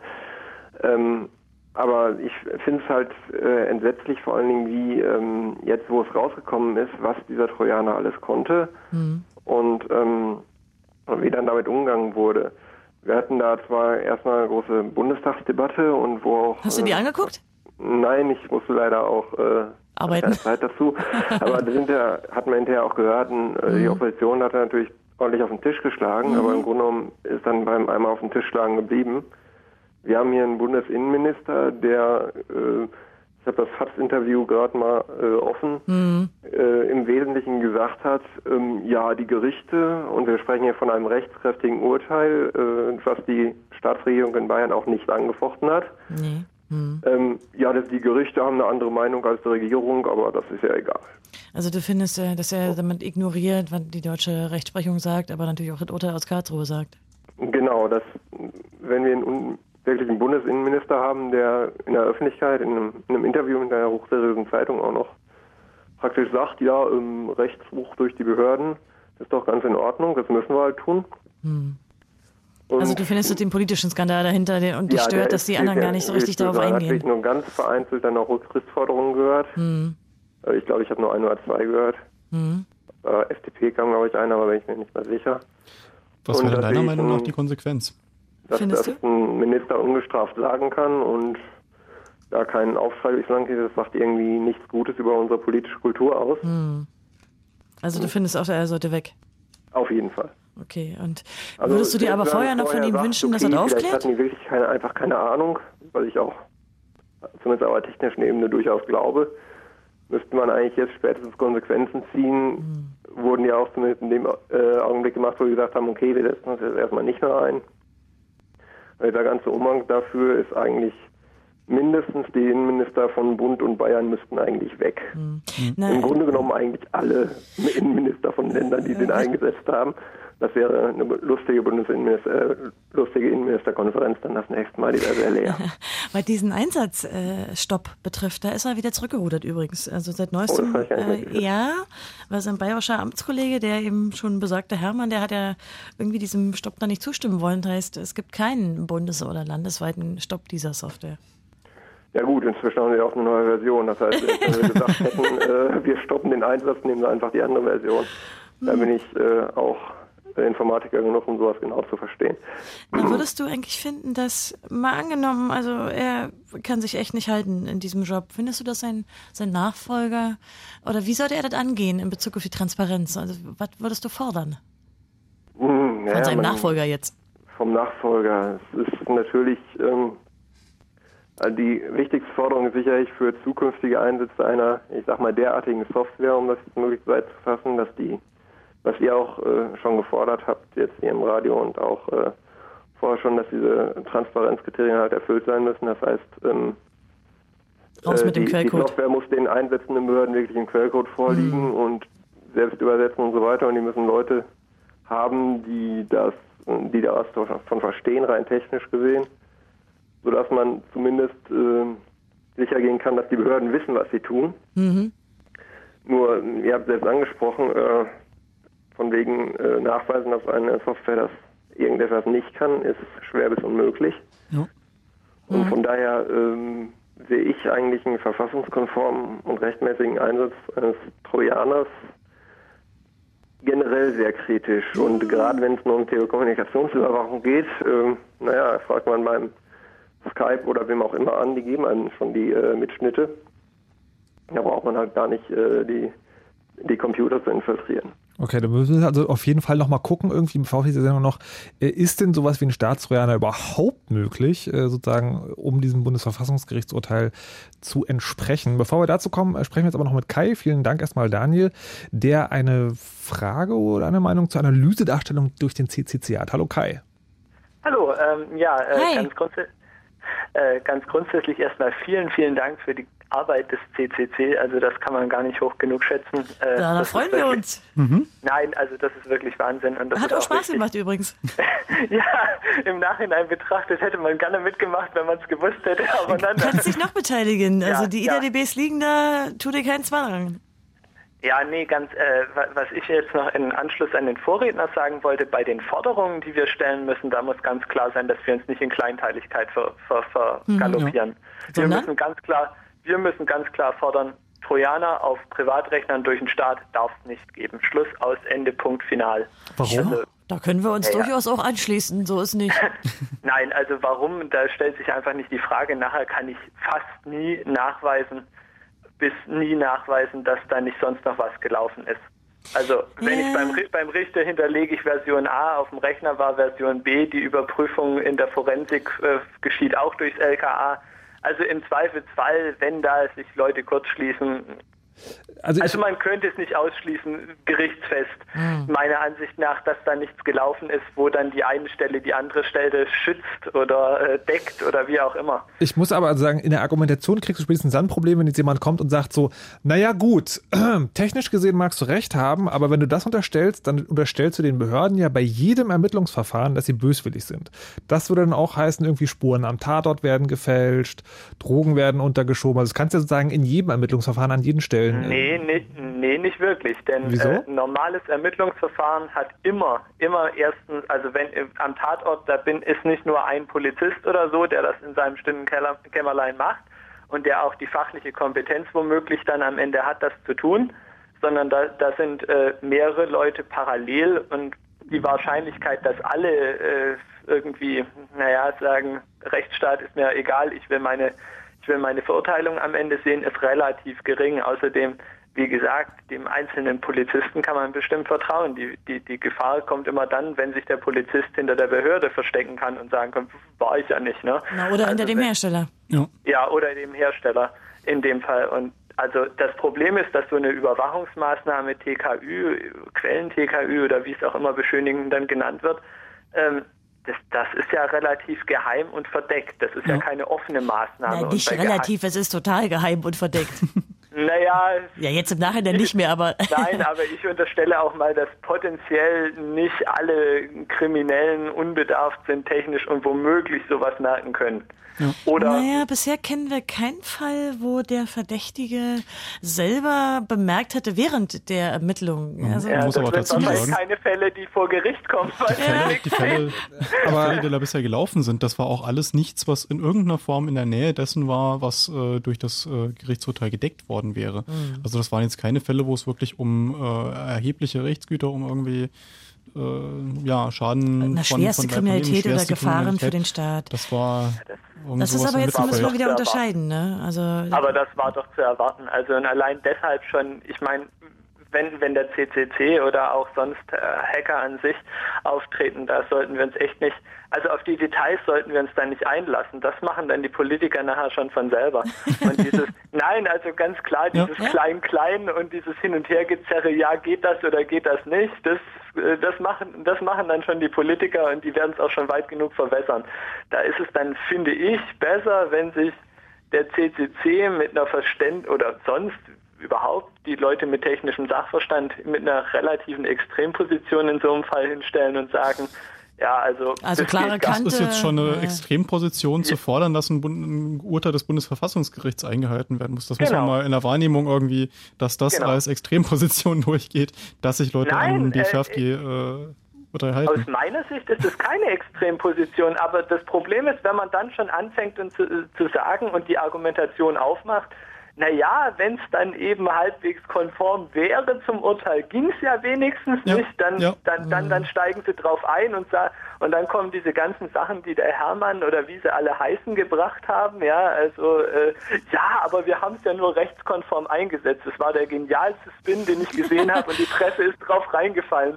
Also in weiten Teilen zu, äh, zu abzuschreiben und dann nicht kritisch daneben zu sch äh, schreiben, ja, äh, ihr hättet das ja gar nicht so einsetzen dürfen. Egal, ja, aber Kai, Kai, Kai, Kai ich glaube, die Lesekompetenz, die man dann dem äh, Espresso, dem Leser zumutet, okay, der hat jetzt so großen Unsinn geredet, das brauchen wir nicht mehr kommentieren, das wird der Leser selbst verstehen. ja, das ist die Fehlverlogik, oder?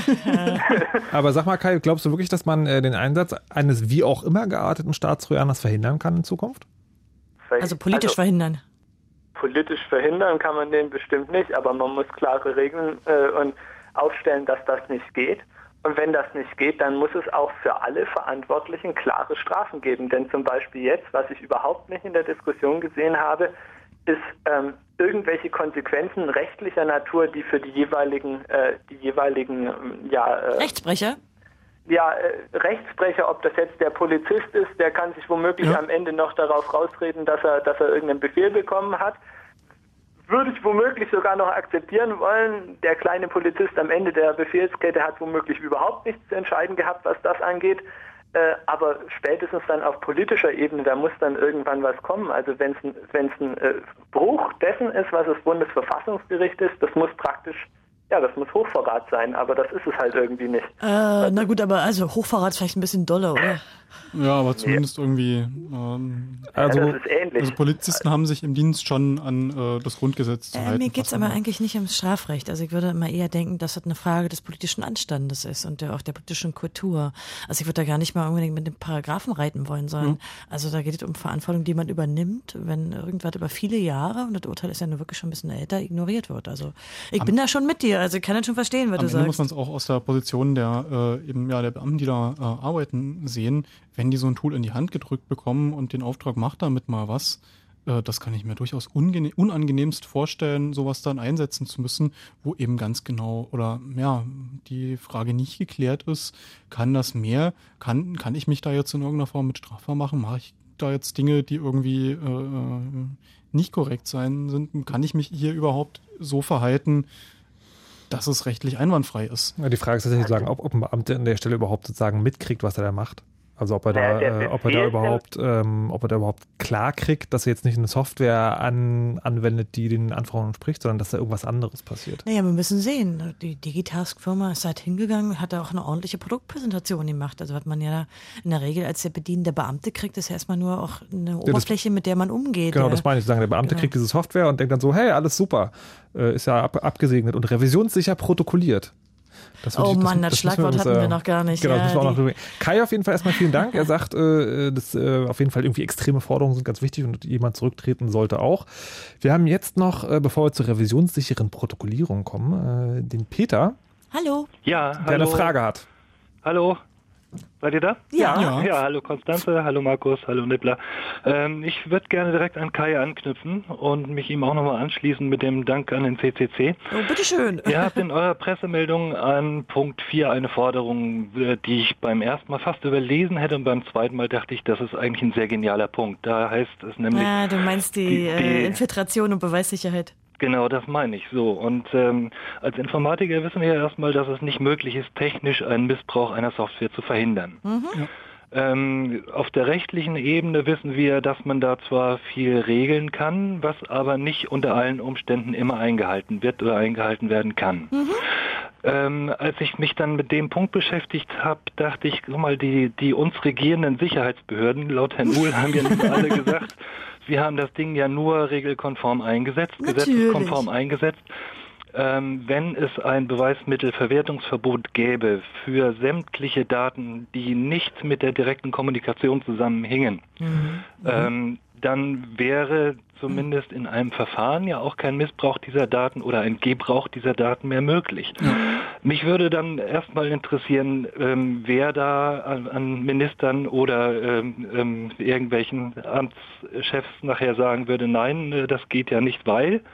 Also wir können diese Beweismittel nicht verbieten, weil so, mhm. nur dann kämen sie an dem Punkt ja nicht mehr weiter, weil da keine Argumente mehr vorhanden wären. Mich interessiert jetzt äh, vor allen Dingen, ähm, ob man wohl diesen Punkt weiter ausbauen könnte. Konstanze ist da ja sehr an der Front politisch. An der Front? an der Front, ja. Das ist vielleicht eine Forderung an die Justizministerin. Das war nämlich, was ich heute auch getwittert hatte, dass wir, ich habe es auch direkt an ihre Adresse gerichtet und gesagt, das wäre eigentlich ihr Punkt, jetzt darauf einzusteigen, zu sagen, mhm. dann machen wir das Ding doch rechtlich wasserdicht. Ja. Dann brauchen wir uns darüber schon mal nicht mehr zu streiten. Ja, also ich kann mehrere Hinweise geben. Also es gab ja äh, äh, mit der Justizministerin auch Gespräche, nachdem wir es veröffentlicht haben, weil sie ja auch technisch sehr großes Interesse hatte. Also auch erstmal zu erfahren, was da eigentlich wirklich technisch geht, denn offenbar ist es ja auch für sie als Ministerin über die Behörden nur sehr schwer zu erfahren. Mhm. Zum anderen wird es morgen, also ohne dass ich, ich will nicht Werbung machen, aber eine große Zeitung hat morgen ein längeres Interview mit ihr, also wo sich zwei Leute, unter anderem ich vom CCC, mit ihr zusammengesetzt haben und nochmal darüber gesprochen haben, nachdem jetzt ja einfach ja noch viele auch juristische Fragen offen sind. Sie ist ja nun mal die Bundesjustizministerin. Ja. Also wer den morgen äh, lesen will, dem sei vielleicht, da ist nämlich die Frage der Beweissicherheit auch nochmal angesprochen, zur Lektüre empfohlen. Allerdings äh, letztlich, ich glaube, eine, ja, eine Ministerin hat ein, sicherlich ein gutes Gespür dafür, was ist eigentlich wirklich machbar. Mhm. Und man muss natürlich sehen, welche Extrempositionen sich da letztlich gegenüberstehen. Nämlich die Frage, Leute, die sagen, es gibt Kommunikation, wir müssen die abhören. Also das ist ja wirklich so die Friedrich-Nummer, auch die ja im Interview sagt, das Entscheidende ist, wir können abhören, alles andere ist erstmal egal. Und wenn man dann mit, so was, mit solchen Argumenten kommt wie, ja, aber was ist denn mit Beweissicherheit, dann gerät man in auch schwierige rechtliche Fragen. Denn auch heute können natürlich unrechtmäßig erlangte Beweise verwendet werden unter bestimmten Umständen. Es gibt ja. also nicht ein generelles Verbot, der sozusagen diese, na, die Engländer sagen, fruit of a poison tree. Also, dass man genau. eben auf verbotenem Wege etwas erlangt hat. Man kann das in Deutschland teilweise machen. Und das ist ein schwieriges, auch juristisches Minenfeld. Also ich empfehle die Lektüre da morgen. Man merkt ja auch, dass die Justizministerin da schon durchaus ein bisschen rumeiert. Mhm. Äh, aber aus unserer technischen Sicht ist das eigentlich vollkommen klar. Wir wünschen uns, dass wenn sie infiltrieren, die Platte nicht mehr, ähm, also die Beweise davon nicht erlangt werden können. Das hieße aber in der Konsequenz, dass es eine Infiltration überhaupt nur noch für die Online-Durchsuchung geben darf und dann ja eben unter den besonders für, für die Quellen-TKÜ geben darf. Ja, für die Quellen-TKÜ, also aus meiner Sicht äh, müsste die für das Strafverfahren weg, denn das ist beweissicher nicht zu erlangen. Also der mag ja sein, dass ich da irgendwie zu ähm, technisch denke und zu wenig juristisch, aber ähm, so geht's mir da auch, ja. Äh, also ich kann mit der Argumentation, dass man eben, es geht technisch und wir müssen und wir müssen unbedingt abhören, wir müssen überhaupt nichts anfangen, wenn ich mir die technischen Realitäten ansehe und feststelle, eigentlich ist es nicht sicher zu machen, dass man sagen kann, ich habe hier ein beweisfestes, äh, ja zum Beispiel eine Datei, die ich eben im Gerichtsverfahren später auch verwenden kann.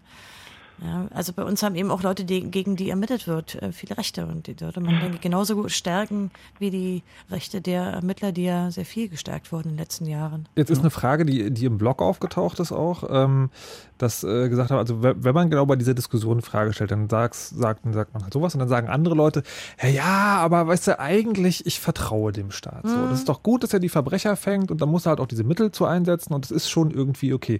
Gibt es da äh, äh Gegenargumente? Argumente? Wir fragen einfach mal Peter, wo er schon da ist. Ne? Ja, Vertraust ich, du da? Ähm, ich neige immer wieder dazu.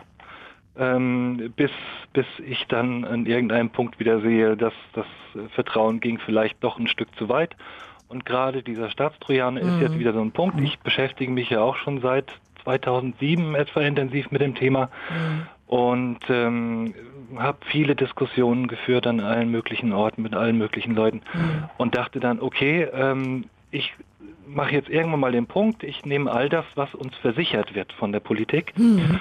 und äh, nehme das mal als gegeben. Mhm. Es wird gesagt, ähm, in welchen Grenzen es eingesetzt wird. Wir haben zwischendurch gehört, dass es nur ein oder zweimal überhaupt eingesetzt wurde. ja, angeblich, was ja nun ganz sicher nicht stimmt, weil wir nun wissen. Ja, genau so. Und dann kommt der Punkt, wo wir dann plötzlich wieder erfahren, aha, es läuft offensichtlich doch anders. Das heißt, wir sind eigentlich gezwungen, da ständig den Druck aufrechtzuerhalten mhm. und ständig zu misstrauen. Wir sind gezwungen zu misstrauen, auch wenn wir vertrauen möchten. Ja, aber ist es nicht letztlich ohnehin unsere Aufgabe als Bürger, wenn wir nicht irgendwie Schafe sein sollen, sondern irgendwie mündige Bürger? Ist es sowieso unsere Aufgabe, denen immer wieder auf die Finger zu gucken? Das ist, ist in dem Moment, wo wir uns politisch engagieren und aufmerksam sind, natürlich. Nur gilt das ja für eine sehr große Masse eben nicht. Also ich, ich, wollte gerade sagen, also die Unterhaltung, die ihr gerade führt, die ist sozusagen, also Leute, die eh derselben Meinung sind, bekräftigen sich darüber. Wenn jetzt aber jemand ankommt und sagt so, ja, aber äh, was willst du denn machen gegen die Terroristen oder gegen die bösen Schwerverbrecher? Ja, was sagt man denen dann? Ja, oder einfach, ich interessiere mich nicht für Politik. Ja, aber es war, Entschuldigung, hier war kein Terrorismus, hier war war ein Kaufmann, der Medikamente exportiert und ein Bodybuilder, äh, der mit Anabolika gehandelt hat. Auch das also wir reden hier überhaupt nicht gekommen bisher in der Diskussion, dass Wait, es nie um Terrorismus und schwere? Kriminalität ging.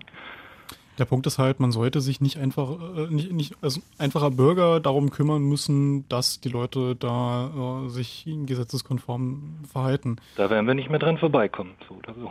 Ja, das ist das Traurige. Da sollte es eigentlich Kontrollinstanzen geben, die automatisch äh, ja, das sicherstellen und das scheint da nicht der ja, Fall zu sein. Hier ist ja noch ein bisschen mehr sogar. Die LKAs haben sich ja sogar den Einsatz gegenseitig abgenickt und gesagt, ja. ja, ja, die Software ist okay, haben wir uns auch angeguckt. Das war ja, glaube ich, sogar eine Forderung, dass das extern nochmal angeschaut werden sollte, wenn sowas eingesetzt wird. Und extern sah dann für die aus, ja, das hat aber das LKA aus einem anderen Bundesland äh, sich für uns an. Ja. Hallo? Also, Moment, also ich will nochmal einen Aspekt äh, ansprechen, der scheint mir nochmal wichtig. Also das ist ja nicht so, dass hier nur so ein simpler Rechtsbruch passiert ist, sondern was wir hier blicken, finde ich eigentlich einen größeren Skandal. Ich hatte das vorhin schon mal kurz angedeutet. Das Urteil ist vom Februar 2008, was wirklich viel, viel Zeit ist, die vergangen ist. Und dieses Urteil ist an Klarheit eigentlich nicht misszuverstehen. Das kann sich jeder ansehen. Mhm. Und die Quellen-TKÜ betrifft, ist das eindeutig und klar.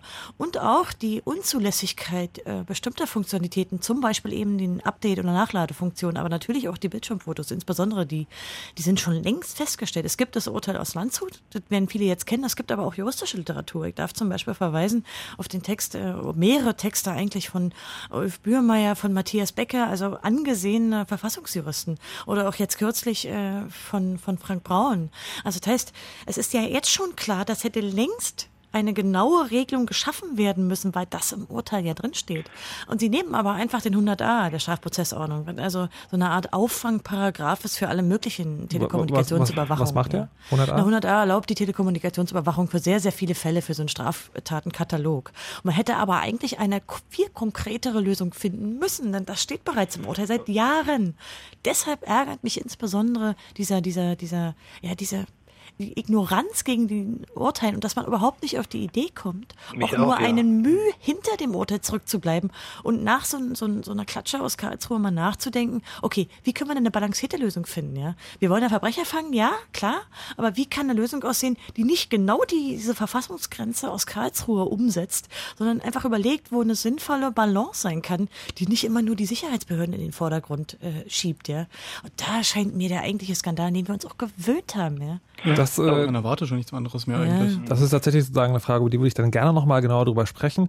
Das, äh, was ich auch in der Diskussion ver, also gesehen habe, ist, es geht hier um einen sozusagen Bruch eines Verfassungsgerichtsentscheidung, einer Verfassungsgerichtsentscheidung. Und aber eigentlich ist auch bei den Leuten, die das entdeckt haben und die Leute, die sozusagen auf der Seite dieser Aktivisten sehen, ist eher so, naja, das ist schlimm, aber wir wussten es ja immer. Irgendwie, ja, ein bisschen schon, ja. Irgendwie ein bisschen komisch.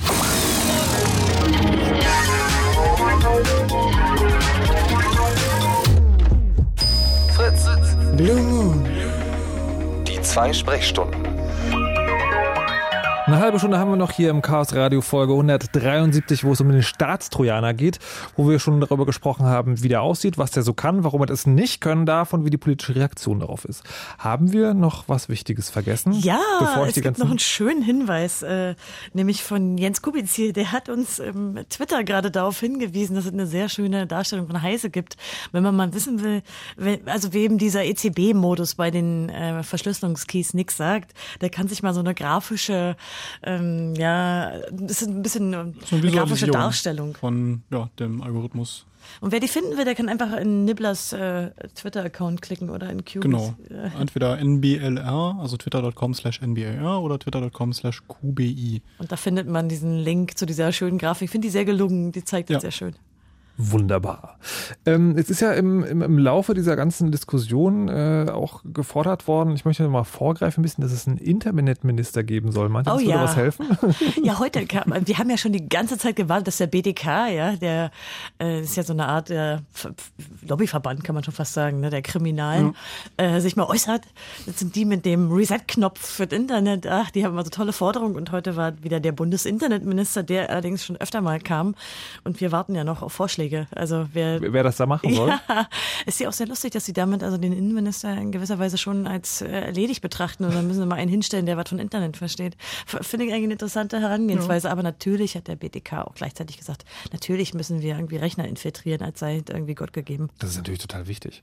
Äh, ähm, ich habe noch so ein, so ein paar Detailfragen, die. Ursinn. Die, ja, ähm, Ursinn, das neue Schlagwort. Wer ist der Herr Uhl eigentlich nochmal genauer erklärt, für alle, die es nicht nur am Rande mitgekriegt haben? Langjähriger Innenexperte und auch das ist doch im Innenausschuss und gehört zur, zum Deutschen Bundestag und zur Fraktion der Union.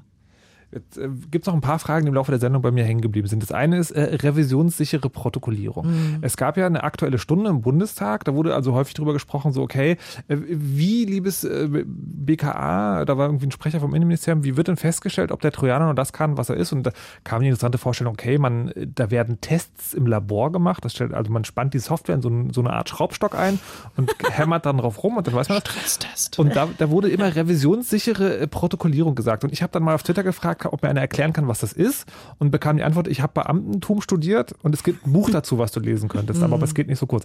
Wisst ihr, was das ist? Revisionssichere Protokollierung? Ja, man kann es schon, äh, man kann es schon ein bisschen zusammenfassen. Übrigens, also dieser Sprecher im Bundestag, das war der Staatssekretär Ole Schröder, das war nicht irgendein Sprecher, das ist Stimmt, der Staatssekretär ja. gewesen. Aber egal. Tatsächlich, also in dem Zusammenhang fiel diese revisionssichere Protokollierung ziemlich das erste Mal. Mhm. Also auch so ein bisschen, dass es in die Öffentlichkeit kam. Na, was man damit meint, ist ähm, revisionssicher im tatsächlich technischen und juristischen Sinne. Das heißt, eine Information wird so aufgezeichnet, zum Beispiel auf dem, ähm, auf dem Medium, was man nur einmal beschreiben kann etwa, oder eben auch tatsächlich äh, ähm, ja, ausdrucken geht durchaus, in, und zwar in einer sicheren Umgebung, sodass man weiß, dass Dritte auf diese Umgebung Software, Hardware-mäßig keinen Zugriff haben. Das nennt man dann revisionssicher. Im, auch im Sinne von gerichtsfest könnte man das übersetzen, so dass eben äh, die ganze Prozedur einer Aufzeichnung Schritt für Schritt nachvollziehbar ist und nicht manipuliert werden kann. Vor allem im, Hinter im äh, Nachhinein nicht mehr verändert werden kann, also nicht mehr revidiert werden genau, kann. Man macht aber noch einen Zeitstempel dran. Mhm.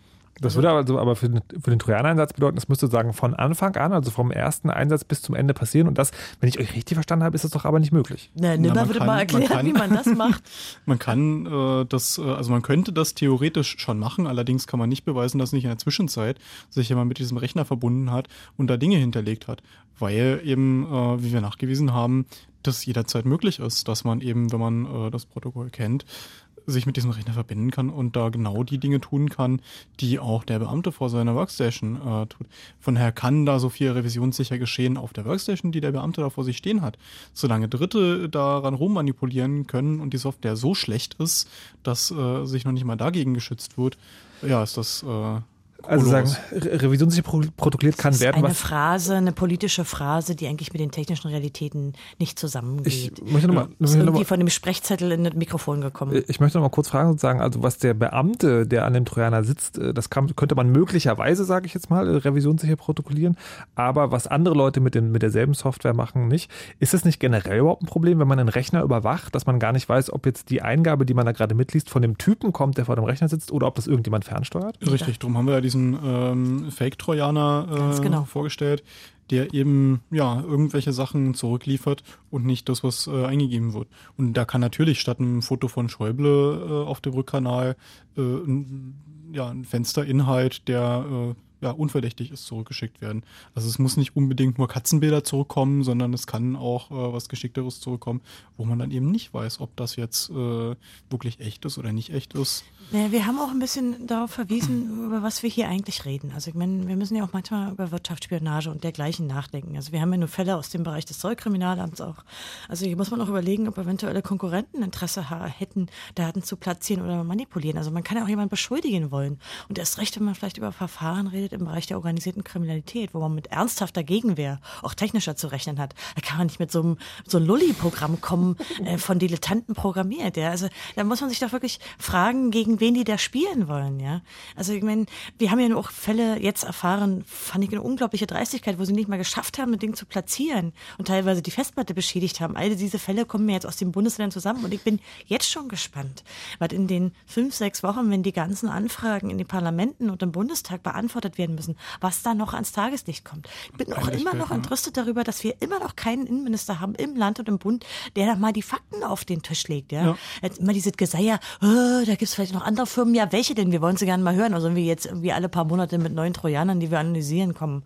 Also ich finde, es ist einfach eine Bringschuld der Politik. Ja. Die haben die Rechte übertreten. Und jetzt finde ich, sind sie den Bürgern noch mal schuldig, klar einen reinen Tisch zu machen, sowieso den Einsatz zu stoppen und ordentliche gesetzliche Grundlagen zu schaffen, die wir debattieren sollten, allesamt insgesamt. Und offensichtlich ja auch noch innerhalb der Regierungskoalition, da ist ja wenig Einigkeit. Statt selbstgefällig zu sagen, irgendwie, ach, das Recht, das wird man ja wohl nochmal übertreten können als äh, Polizist. So, das, nee. Also das finde ich ist tatsächlich auch eine Forderung, die wir laut und deutlich immer wieder sagen sollten. Jetzt müssen die erstmal sagen, sie haben eh immer nur zugegeben, was wir quasi beweissicher hatten, was ja. sie auch nicht mehr abstreiten konnten. Aber diese Taktik finde ich so. Oh. Aber, aber, seid ihr sozusagen von der Öffentlichkeit selber auch ein bisschen frustriert, weil sagen, ihr fordert das immer und, und die Öffentlichkeit sozusagen guckt dann immer und sagt die so. Öffentlichkeit von der Politik. Also wir sind einfach genauso frustriert wie irgendwie die Wähler da draußen, die gerade sehen, dass die Politiker da rumeiern und irgendwie naja, aber die das, Transparenz ja. nicht. Darauf, da wollte ich ja gerade hinaus. Also weil ihr der CCC sagt so, okay, Staatstrojaner. Der CCC sagt dann so, okay Leute, das geht so nicht weiter. Und der CCC sagt, also was Konz gerade gesagt hat, so irgendwie, ihr müsst jetzt mal irgendwie Dinge auf den Tisch legen. Und alle anderen stellen sich im Prinzip und sagen so, hey cool, der CCC kümmert sich drum, das ist schon ganz schön krass, was da passiert ist, aber hey, das läuft schon irgendwie. Also, also, ja. also ich an eurer Stelle würde denken so, okay, die Aufregung könnte doch mal ein bisschen größer sein, oder nicht? Na, ich werde das so eigentlich nicht unbedingt bestätigen. Also das eine ist, wir haben unglaublich viele Zuschriften bekommen. Ja. Also solche, die sich damit jetzt noch technisch weiter befasst haben, aber natürlich auch eine Menge in aller Richtung politische Zuschriften. Wir haben mit allen Parteien eigentlich Kontakt. Äh, wir waren mhm. bei der bei den bei der FDP, wir waren bei den Sozialdemokraten, äh, wir haben mit der Linkspartei gesprochen. Also da gibt es durchaus eine Menge Kontakte und wir werden auch mit der Union reden. Also das heißt, ähm, der Bedarf an Informationen in der politischen Sphäre ist groß und der Bedarf an Zustimmung Stimmung so, den, der jetzt so auf uns einprasselt, ist auch enorm. Also wir sehen natürlich auch, dass wir damit irgendwie Leute erreicht haben, auch gerade, auch weil wir zusammen mit der Frankfurter Allgemeinen Sonntagszeitung gemacht haben, die, und weil die jetzt auch ein bisschen, äh, weil wir übersetzt haben und noch aus der englischsprachigen Welt kommt, eine Menge Leute, äh, die uns da helfen wollen, die die Anfragen in allen Landesparlamenten gestellt haben, von ganz verschiedenen Parteien, die äh, auf Abgeordnetenwatch gefragt haben, ja, die Peter Altmaier zugetwittert haben, also, äh, heißt er Peter? Ja, Peter Altmaier. Also da gibt es schon eine Menge Protestpotenzial und Empörung und die kommt doch bei uns an. Ich bin da überhaupt nicht, ich habe da Na, keine Angst vor der Zukunft, sondern ich wünsche, dass diese Entrüstung schlicht politisch genutzt wird. Naja, ich will jetzt nichts über die Piraten sagen. Okay. also aber, ich, aber bin dann nicht, ich bin dann gar nicht so pessimistisch, weil ich den Eindruck ja. habe, die Empörung ist echt, die schlägt uns entgegen und da gibt es Leute, die auch sich richtig engagieren. Also ich meine, diese Anfragen in den Parlamenten, die von allen möglichen Fraktionen kommen, die entstehen ja auch erst. Ja. Da müssen die Leute das lesen, verstehen. Ich habe Fragenkataloge von 10 bis 50 Fragen, die in den Parlamenten da ankommen. Da will ich erstmal die Antworten hören. Das wird schon nochmal spannend die nächsten Wochen. Und wer weiß, man kann auch nie wissen, was wir noch so haben. Okay, also sagen, aber ich, ich hatte jetzt eher spekuliert in Richtung äh, Demonstrationen und wie man auf die Straße geht. ich meine, das ja, ich hätte nichts dagegen. Also wir haben ja schließlich auch noch dieses große Pferd, diese zwei Meter Pferd, damit ich die gegenziehen kann. Das könnte man doch nochmal einsehen. Naja, ich finde es auch keine schlechte Idee. Ähm, ich möchte, ich habe jetzt nochmal eine kleine Detailfrage, die zum Anfang der Geschichte geht. Ähm, ja. Ihr habt ja gerade gesagt, dass es noch eigentlich keinen Betroffenen gab, der während der Überwachung mitgekriegt habe, dass überwacht wurde. An welchem Punkt ist den Leuten eigentlich aufgefallen, dass sie möglicherweise einen Staatsbrenner auf der Festplatte haben oder hatten? Naja, die Fälle, die wir kennen, da war es relativ simpel. Man kriegt die Akten, und Ermittlungsverfahren wird eröffnet und man findet äh, Screenshots. Äh. Das ist dann so, also während der Gerichtsverhandlung schon? Nee, nee, wenn das Verfahren eröffnet ist, man muss ja nicht schon vor Gericht okay. stehen, damit eben ein Anwalt Einsicht in die Akten nehmen kann. Das kann ja ah, okay. auch früher mhm. sein. Also man entdeckt äh, einfach Dinge, die man eigentlich so nicht haben könnte. Es gibt noch andere Wege, wie man an, eine Form von Screenshots kommt. Also technisch gibt es auch andere Wege, aber hier hatte der Anwalt, der auch noch, also der Strafverteidiger, der auch noch recht jung war und jetzt sozusagen nicht technikfern, aber schon eine gewisse Peilung hat von Technik, auch gleich einen Okay. Also äh, ich denke, ein guter Strafverteidiger wird wahrscheinlich sehr schnell überblicken. Okay, aber das, das ist kein Voodoo. Das ist genau, aber das ist der Punkt sagen. Man kriegt schon die Ergebnisse vorgelegt und weiß dann, okay, da war möglicherweise irgendwas. Naja, letztlich, man könnte es natürlich auch verbergen. Wenn man es ja in die Akten nicht aufnehmen würde, würde man es nicht unbedingt erfahren. Die Maßnahme bleibt ja heimlich. Also wenn man jetzt nicht ja. den Trojaner selber entdeckt und in den Akten nichts findet, kann man es natürlich letztlich auch nicht wissen. Also natürlich außer für den Trojaner, den wir jetzt haben, der wird ja von den Virus, also Virus-Scannern erkannt. Ja. Ich muss auch dazu sagen, dass in einem Verfahren zumindest äh, da auch schon Screenshots aufgetaucht sind, die vor dem gerichtlichen, ähm, also vor dem richterlichen äh, Beschluss oder der Bestätigung, dass das äh, durchgeführt werden darf, erstellt wurden. Ähm, da vielleicht nochmal ein paar Worte zum Richtervorbehalt. Ähm, das ist eine Maßnahme, wo eben vorher ein Richter sagen muss, ja, das darf durchgeführt werden. Und ähm, ja, da dürfte eigentlich vorher das schon, schon gar nicht eingesetzt wurden. Das wurde da halt so äh, leger im Nachhinein mal eben äh, als legitim. Eigentlich äh, wurden da Dinge vor, vor Gericht eingebracht, die äh, ja, wo, wo eben noch nicht mal äh, der äh, Richter vorher gesagt hat, ist okay. Ja, das, das ist so wie, so wie, wie, in der amerikanischen Polizei sein. Der Polizist äh, tritt die Tür ein und sagt, Hausdurchsuchungsbefehl besorgen wir uns morgen. Ja. Nein, also sowas gibt es im deutschen Recht auch offiziell, den nennt man Gefahr im Verzug. Also es gibt natürlich Sachen, die da kann man diese Richtergenehmigung im Nachhinein einholen, wenn man eben ja. konkreten, äh, ja, äh, schwerwiegenden Gefahren entgegenwirken will. Aber wenn man jetzt an die Quellen-TKÜ oder an eine Online-Durchsuchung denkt, das ist ja nichts, was sofort passieren kann, sondern hat ja einen gewissen Vorlauf. Man muss ja erstmal ausspionieren, was ist das für ein Rechner, ja. In der Regel eingehen muss man auch, also es ist ja eine Maßnahme, die ganz am Ende passiert. Da hat man ja schon sowieso alle E-Mails, ja. alle Internetüberwachung, da hat man schon Festnetztelefon, da hat man alle Handys schon abgehört ähm, und muss ja natürlich auch noch einiges wissen über denjenigen, den man dort abhört. Insofern ist es ja nicht unbedingt eine Sofortmaßnahme, aber schon verpflichtend mit diesem Richtervorbehalt. Und da ist natürlich die, uns auch die Frage, gerade so, wenn man da technisch drauf guckt, wie kann der eigentlich ähm, Wie kann Richter das beurteilen? Wie genau. kann ein Richter sagen, okay, ja. das ist eine Maßnahme, da sage ich ja, das ist eine Maßnahme, da sage ich nein. Und das war für mich so das, wo ich äh, am meisten in den letzten Wochen gelernt habe, äh, wie sowas abläuft von den Prozessen her. Die gucken sich das nicht groß an, weil der Aufwand, sowas abzulehnen, wesentlich höher ist und da macht man sich deutlich unbeliebter, ähm, als wenn man sowas äh, äh, durchwinkt. Also ein Richter hat wesentlich weniger Aufwand damit, ähm, ja, da überall sein Okay drunter zu setzen, weil die Staatsanwaltschaft, die wird schon nur Dinge einreichen, die jetzt irgendwie äh, ja, Hand und Fuß haben. Man kennt sich da ja auch und das ist ja dann ein Umgang, der äh, ja, vertrauter ist. ist und das ist für die ungleich aufwendiger, sowas abzulehnen und äh, macht man sich natürlich auch sehr unbeliebt. Ist das diese Nummer irgendwie, also der Richter kann, äh, kann unterschreiben und sagen, ja, das findet statt und wenn er Nein sagt, muss er es begründen? Genau. Ah, okay. Also es ist schon tatsächlich ein strukturelles Problem und die Forderung danach, das umzudrehen, die ist sehr alt. Zu sagen, also wenn der Richter ablehnt, äh, dann kann er es einfach durchwinken und wenn er es annimmt, dann muss er es begründen. Ja. Aber hier gibt es natürlich Widerstände, die auch politischer Natur sind, die sehr verständlich sind. Denn bei uns ist es ja dann eine Sache, die letztlich in den Ländern zu finanzieren wäre. Denn man bräuchte dafür mehr Richter. Man muss sich überlegen, wie viele hundert am Tag äh, von verschiedenen Anordnungen Richter, Ermittlungsrichter unterschreiben. Und natürlich müsste man für mehr Leute sorgen, wenn die sich mehr Zeit nehmen und mehr prüfen. Das würde unterm Strich ja halt bedeuten, dass sie sich das dann auch wirklich angucken müssen. Und, und was sollen Sie sich hier eigentlich angucken? Die Produktpräsentation von Digitask?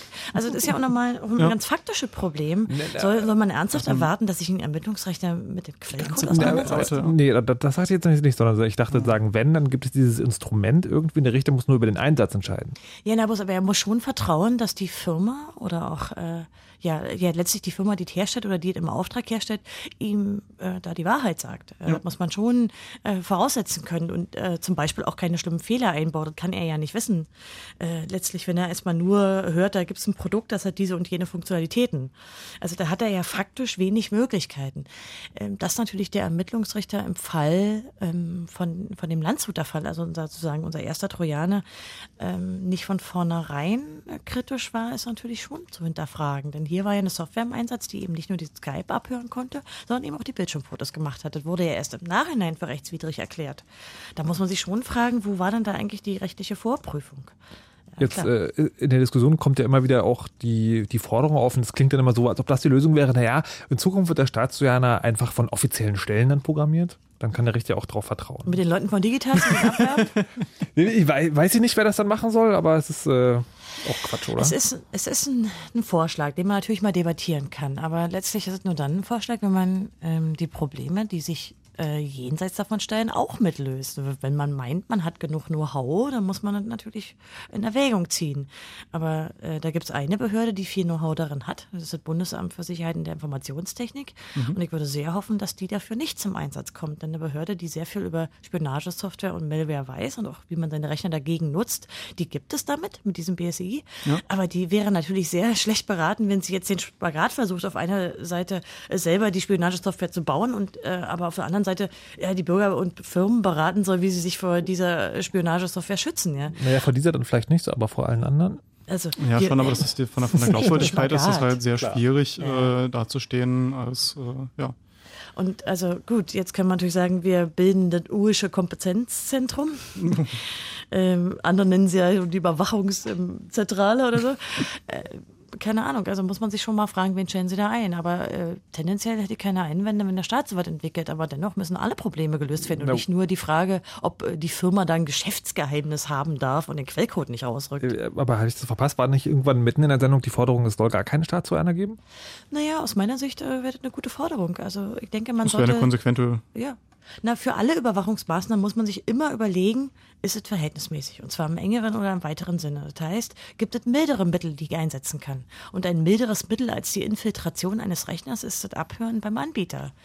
Warum man diesen Weg äh, dann nicht auch beschreiten will, das stellt sich mir schon als Frage. Nur weil was technisch geht, ja, also gehen tut noch viel mehr, ja. Na, aber dann hätte man sagen, aber man hätte dieses Problem ja spätestens dann wieder, wenn tatsächlich gute Verschlüsselung für Audio Ja, möchtest du die Verschlüsselung, die, der Besitz äh, zu sagen, Verschlüsselungsverfahren, die sicher Nein, ich meine, aber dann hätte man, also dann geht es irgendwann nicht mehr, dass man beim Anbieter abhören kann. Dann ja, hätte man dann, diese Diskussion wieder. Äh, Finde ich aber, ja, aber in dem Moment, wo du ein Gerät einsetzt, was eine ordentliche Verschlüsselung hat, dann setzt du auch ein Gerät ein, äh, was gegen sowas wie eine Trojaner-Installation äh, gesichert ist. Das ja, ist ja natürlich. nicht so, als könnte man so Geräte nicht bauen, als wurden so Geräte nicht gebaut und als wurden so Geräte nicht eingesetzt. Also äh, letztendlich ist der, der, die, die, die Lücke oder der, der Horizont, in dem so eine Software eingesetzt werden kann, so unendlich klein, wenn mhm. man es wirklich äh, rechtlich konform macht und die ja. anderen Mittel, die man da zur Verfügung hat, so mannigfaltig vorhanden, als dass ich das nicht, äh, dass es da für allein auch für die Ausgabe mehrere Millionen auf so ein Produkt zu werfen, das überhaupt nicht in einer Relation steht zu den Möglichkeiten, die man ansonsten noch ausschöpfen könnte. Also es ist natürlich eine Debatte, die wir in Zukunft immer haben werden. Das ja. äh, ist, glaube ich, äh, eine, eine, keine Sache, die wir nur in diesem Monat jetzt debattieren oder in diesem Jahr. Äh, denn die, die, Problematik wird sich stellen. Wir brauchen für eine, für eine ordentlich funktionierende IT heutzutage, egal ob privat oder wirtschaftlich, brauchen wir eine funktionierende Kryptographie. Ja. Einfach schlicht äh, treiben sich genug normale Kriminelle rum, die irgendwie Spionagesoftware benutzen. Und äh, da muss man Lösungen finden, sehe ich schon. Ich also glaube, allein Wirtschaftsspionage, das ist ja natürlich. gerade in einem Land wie Deutschland wichtig, wo wirklich äh, ja, wir ja. von Innovationen im Anführungszeichen abhängig sind, dass irgendwie Firmen forschen, dass Firmen äh, ja wirklich Geheimnisse haben und diese auch äh, geschäftlich nutzen. Wenn man dann immer die Argumentation hört, naja, der Staat muss da irgendwie auf Augenhöhe agieren. Ich finde halt, dass er das nicht muss, denn er ist eben kein Krimineller, sondern er ist erstmal ein Staat, der sich an Regeln hält. Und ob zu den Regeln gehören muss, in die quasi Gehirne von Menschen einzudringen, nur weil sie jetzt die Möglichkeit haben, das, was sie so denken, äh, aufzuschreiben, auch wenn den Rechner nie verlässt. Ich finde, das ist eine grundsätzliche Frage, die, mhm. die, die auch wirklich aus meiner Sicht eine Wertedebatte ist, inwieweit wir das zulassen wollen. Und ich neige da nicht dazu, da sofort entscheiden zu wollen für alle Zukunft, aber schon gar nicht äh, immer nur ähm, ja, den, ja, dem Wünschen und Wollen von Ermittlern zu folgen. Jetzt äh, ist die Sendung bald zu Ende. Wir haben äh, den Trojaner äh, ausführlich auseinandergenommen. Über Twitter kam gerade noch die Frage rein, ob ihr eine Prognose habt, ob und wann der Herr Friedrich zurücktreten wird. Mm, die muss ja, bitte, machen. Bitte, bitte, bitte. also Bald. Äh, ich bin mir nicht sicher, ob, ja, ob die, also ob der Skandal ähm, so lange auch äh, über, über Vorgaben aus Karlsruhe hinweggesehen zu haben und das ja eigentlich auch in Zukunft fortführen zu wollen. Das ist ja eine Sache, die er würde ja fortführen. Ja. Da gibt's ja nicht mal jetzt so, ein, so einen Moment Stillstand und Nachdenken. Ich weiß nicht, ob das genügen wird. Also, da fehlt auch immer die Selbsterkenntnis, also wirklich die, die äh, festzustellen, dass man da Unrecht getan hat, dass man gegen ein Grundgesetz sich äh, offen ausgesprochen hat die Scham fehlt da. Ja. Aber sagen nicht nur Politische bei, Scham, ja. Aber nicht nur bei Herrn Friedrich, sondern bei der gesamten politischen Kaste, möchte ich es jetzt mal nennen. Also nein, ich würde nein, keine generelle Politikerbeschimpfung loslassen. Also, nein, nein, nein. Das meine, also wenn Herr Friedrich der Innenminister, wenn er zurücktritt. Das könnte er entweder machen, weil er selber sagt, mhm. okay, das war schlimm, ich muss zurücktreten, oder er könnte es machen, wenn genug Druck im Umfeld entsteht. Und zumindest dieses Umfeld ist sozusagen, hat nicht genug Scham, um diesen Druck zu erzeugen. Ja, oder eben eine offensichtliche Lüge. Das ist ja in manchen, also manche brauchen länger jetzt bei Gutenberg, wenn sie offensichtliche Lügen ehe sie dann zurücktreten, aber in der Regel ist eine offensichtliche Lüge auch nochmal ein Grund, das wäre eine Möglichkeit. Ja. Okay. Aber am liebsten hätte man natürlich irgendwie so einen anständigen Rücktritt. Aber einen anständigen Politiker meinst du? Uh. Ja. ja, ich bin nicht so ein Freund von allgemeiner Politikerschelte. Okay. Man sollte schon den Einzelfall betrachten. Ja. ja so wie bei Hackern auch. okay. Beurteile einen Politiker nie nach dem, was er sagt, sondern nach seinen Jeweils Oder wie er abstimmt. Hm? Hm? äh, wait, what? Okay, also vielen Dank fürs Hiersein, fürs äh, Auseinandernehmen des Staatstrojaners, Konstanze Kurz und Nibbler vom Chaos Computer Club in der Folge 73 des Chaos Radios über besagten Staatstrojaner. Ähm, gibt es noch sonst Dinge vom CCC, die man wissen sollte, die jetzt anstehen? Ja, wir haben bald wieder einen Kongress. Nein! Ja, doch. zwischen Weihnachten und Neujahr. Nein! Ja, es ist jetzt gerade so ein bisschen, also es geht jetzt äh, gerade so los, dass eben das Programm festgezurrt wird und wir können jetzt schon versprechen, dass es äh, ein sehr gibt, spannendes Programm Gibt es Programm? Ja, ja cool. das wird toll. Wo wird es stattfinden? Äh, wir sind wie immer am Alex, äh, vier Tage lang im BCC, also im Berliner Kongresszentrum. Und wir freuen uns natürlich, wenn bald äh, die Ticket. Äh, ähm, Wollte gerade sagen, wann geht's los? Weiß man schon, wann es losgeht? Nein, steht noch nicht Bestimmt ganz fest, bald. aber es wird wieder einen Vorverkauf geben. Ja. Denn wir wollen natürlich nicht, dass da irgendwie jemand in der Kälte anstehen muss. Ähm, okay. Wir versuchen es auch ähm, so zu organisieren, dass es da keinen Stress gibt. Alles klar. Ja. Wir werden mal schauen, wie, ob das funktioniert. Ähm, Im nächsten Monat gibt es dann nochmal ein Chaosrad, das mhm. letzte für dieses Jahr. Ähm, wir haben doch schon eine Themenidee, wir verraten aber noch nichts. Äh, uh, uh, geheimnisvoll. Ja. Einen ganzen Monat vorher sogar schon. Ja, eine ganz neue das Sache. passieren? Wir werden mal gucken, ob das klappt. Äh, mir bleibt dann in diesem Fall nur noch eins zu sagen. Ähm, ja, lasst euch nicht überwachen und macht immer schön eure Backups. Tschüss. You know how all those bad boy rappers claim how much weed they drink and how many 40s they smoke how many women they've kissed with at the same time. But you see, I'm addicted to something else. It's not about fancy cars or bling bling, unless it's a glitter animation. I've seen more websites than any lousy ass browser. I've clicked more than Douglas Engelbart. I'm as bossy as Bowser. Don't even remember all my email addresses. And I've got more screen names than Sleepy's got mattresses. I need the internet like Whitney Houston needs crack. If you feel the same way, let me see a delicious this track.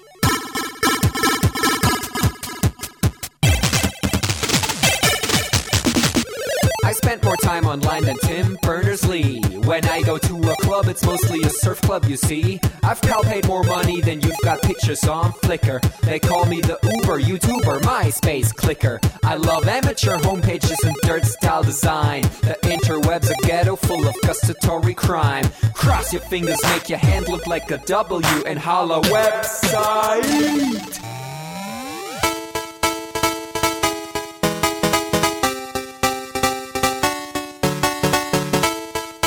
My future girlfriend. This is what I sound like. Uh. Orders and Nick, upping it up. Check your birthday, keep on fucking it up. What? All my bitches up in the club. Let me see you shaking it, don't stop. Rub it down, bounce around, wiggle every pound. Get it to the hyper ground. Everybody dance, jump if you like it, this sound. Feel the bass drop, hear the beat pop. What you gon' do? When it's time to take off, climb the rooftop, jump out of your shoe. It goes oohs, oohs, happy face balloons, unfadable pokey tunes, dance moves from shitty cartoons, pretty hot wounds, hungover afternoons. The club's full with the whole sweaty nation. That seems out of the wrong medication. Rave Invasion, it's a T-Thing. Moin, Peng, Pum, Jump, Peng. 1, 2, Polizei, 3, 4, Polizei, 5, 6, 8, 6, 7, 8, Mitternacht. It's an Index Finger Party.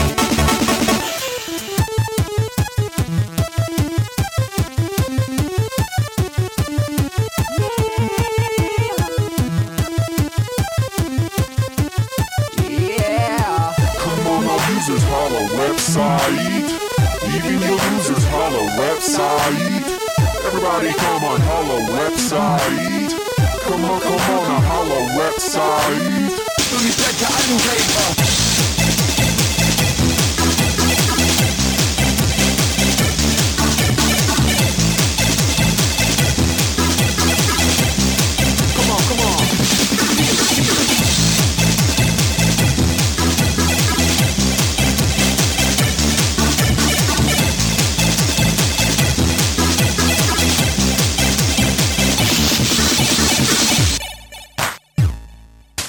Forget I'm in your extended network.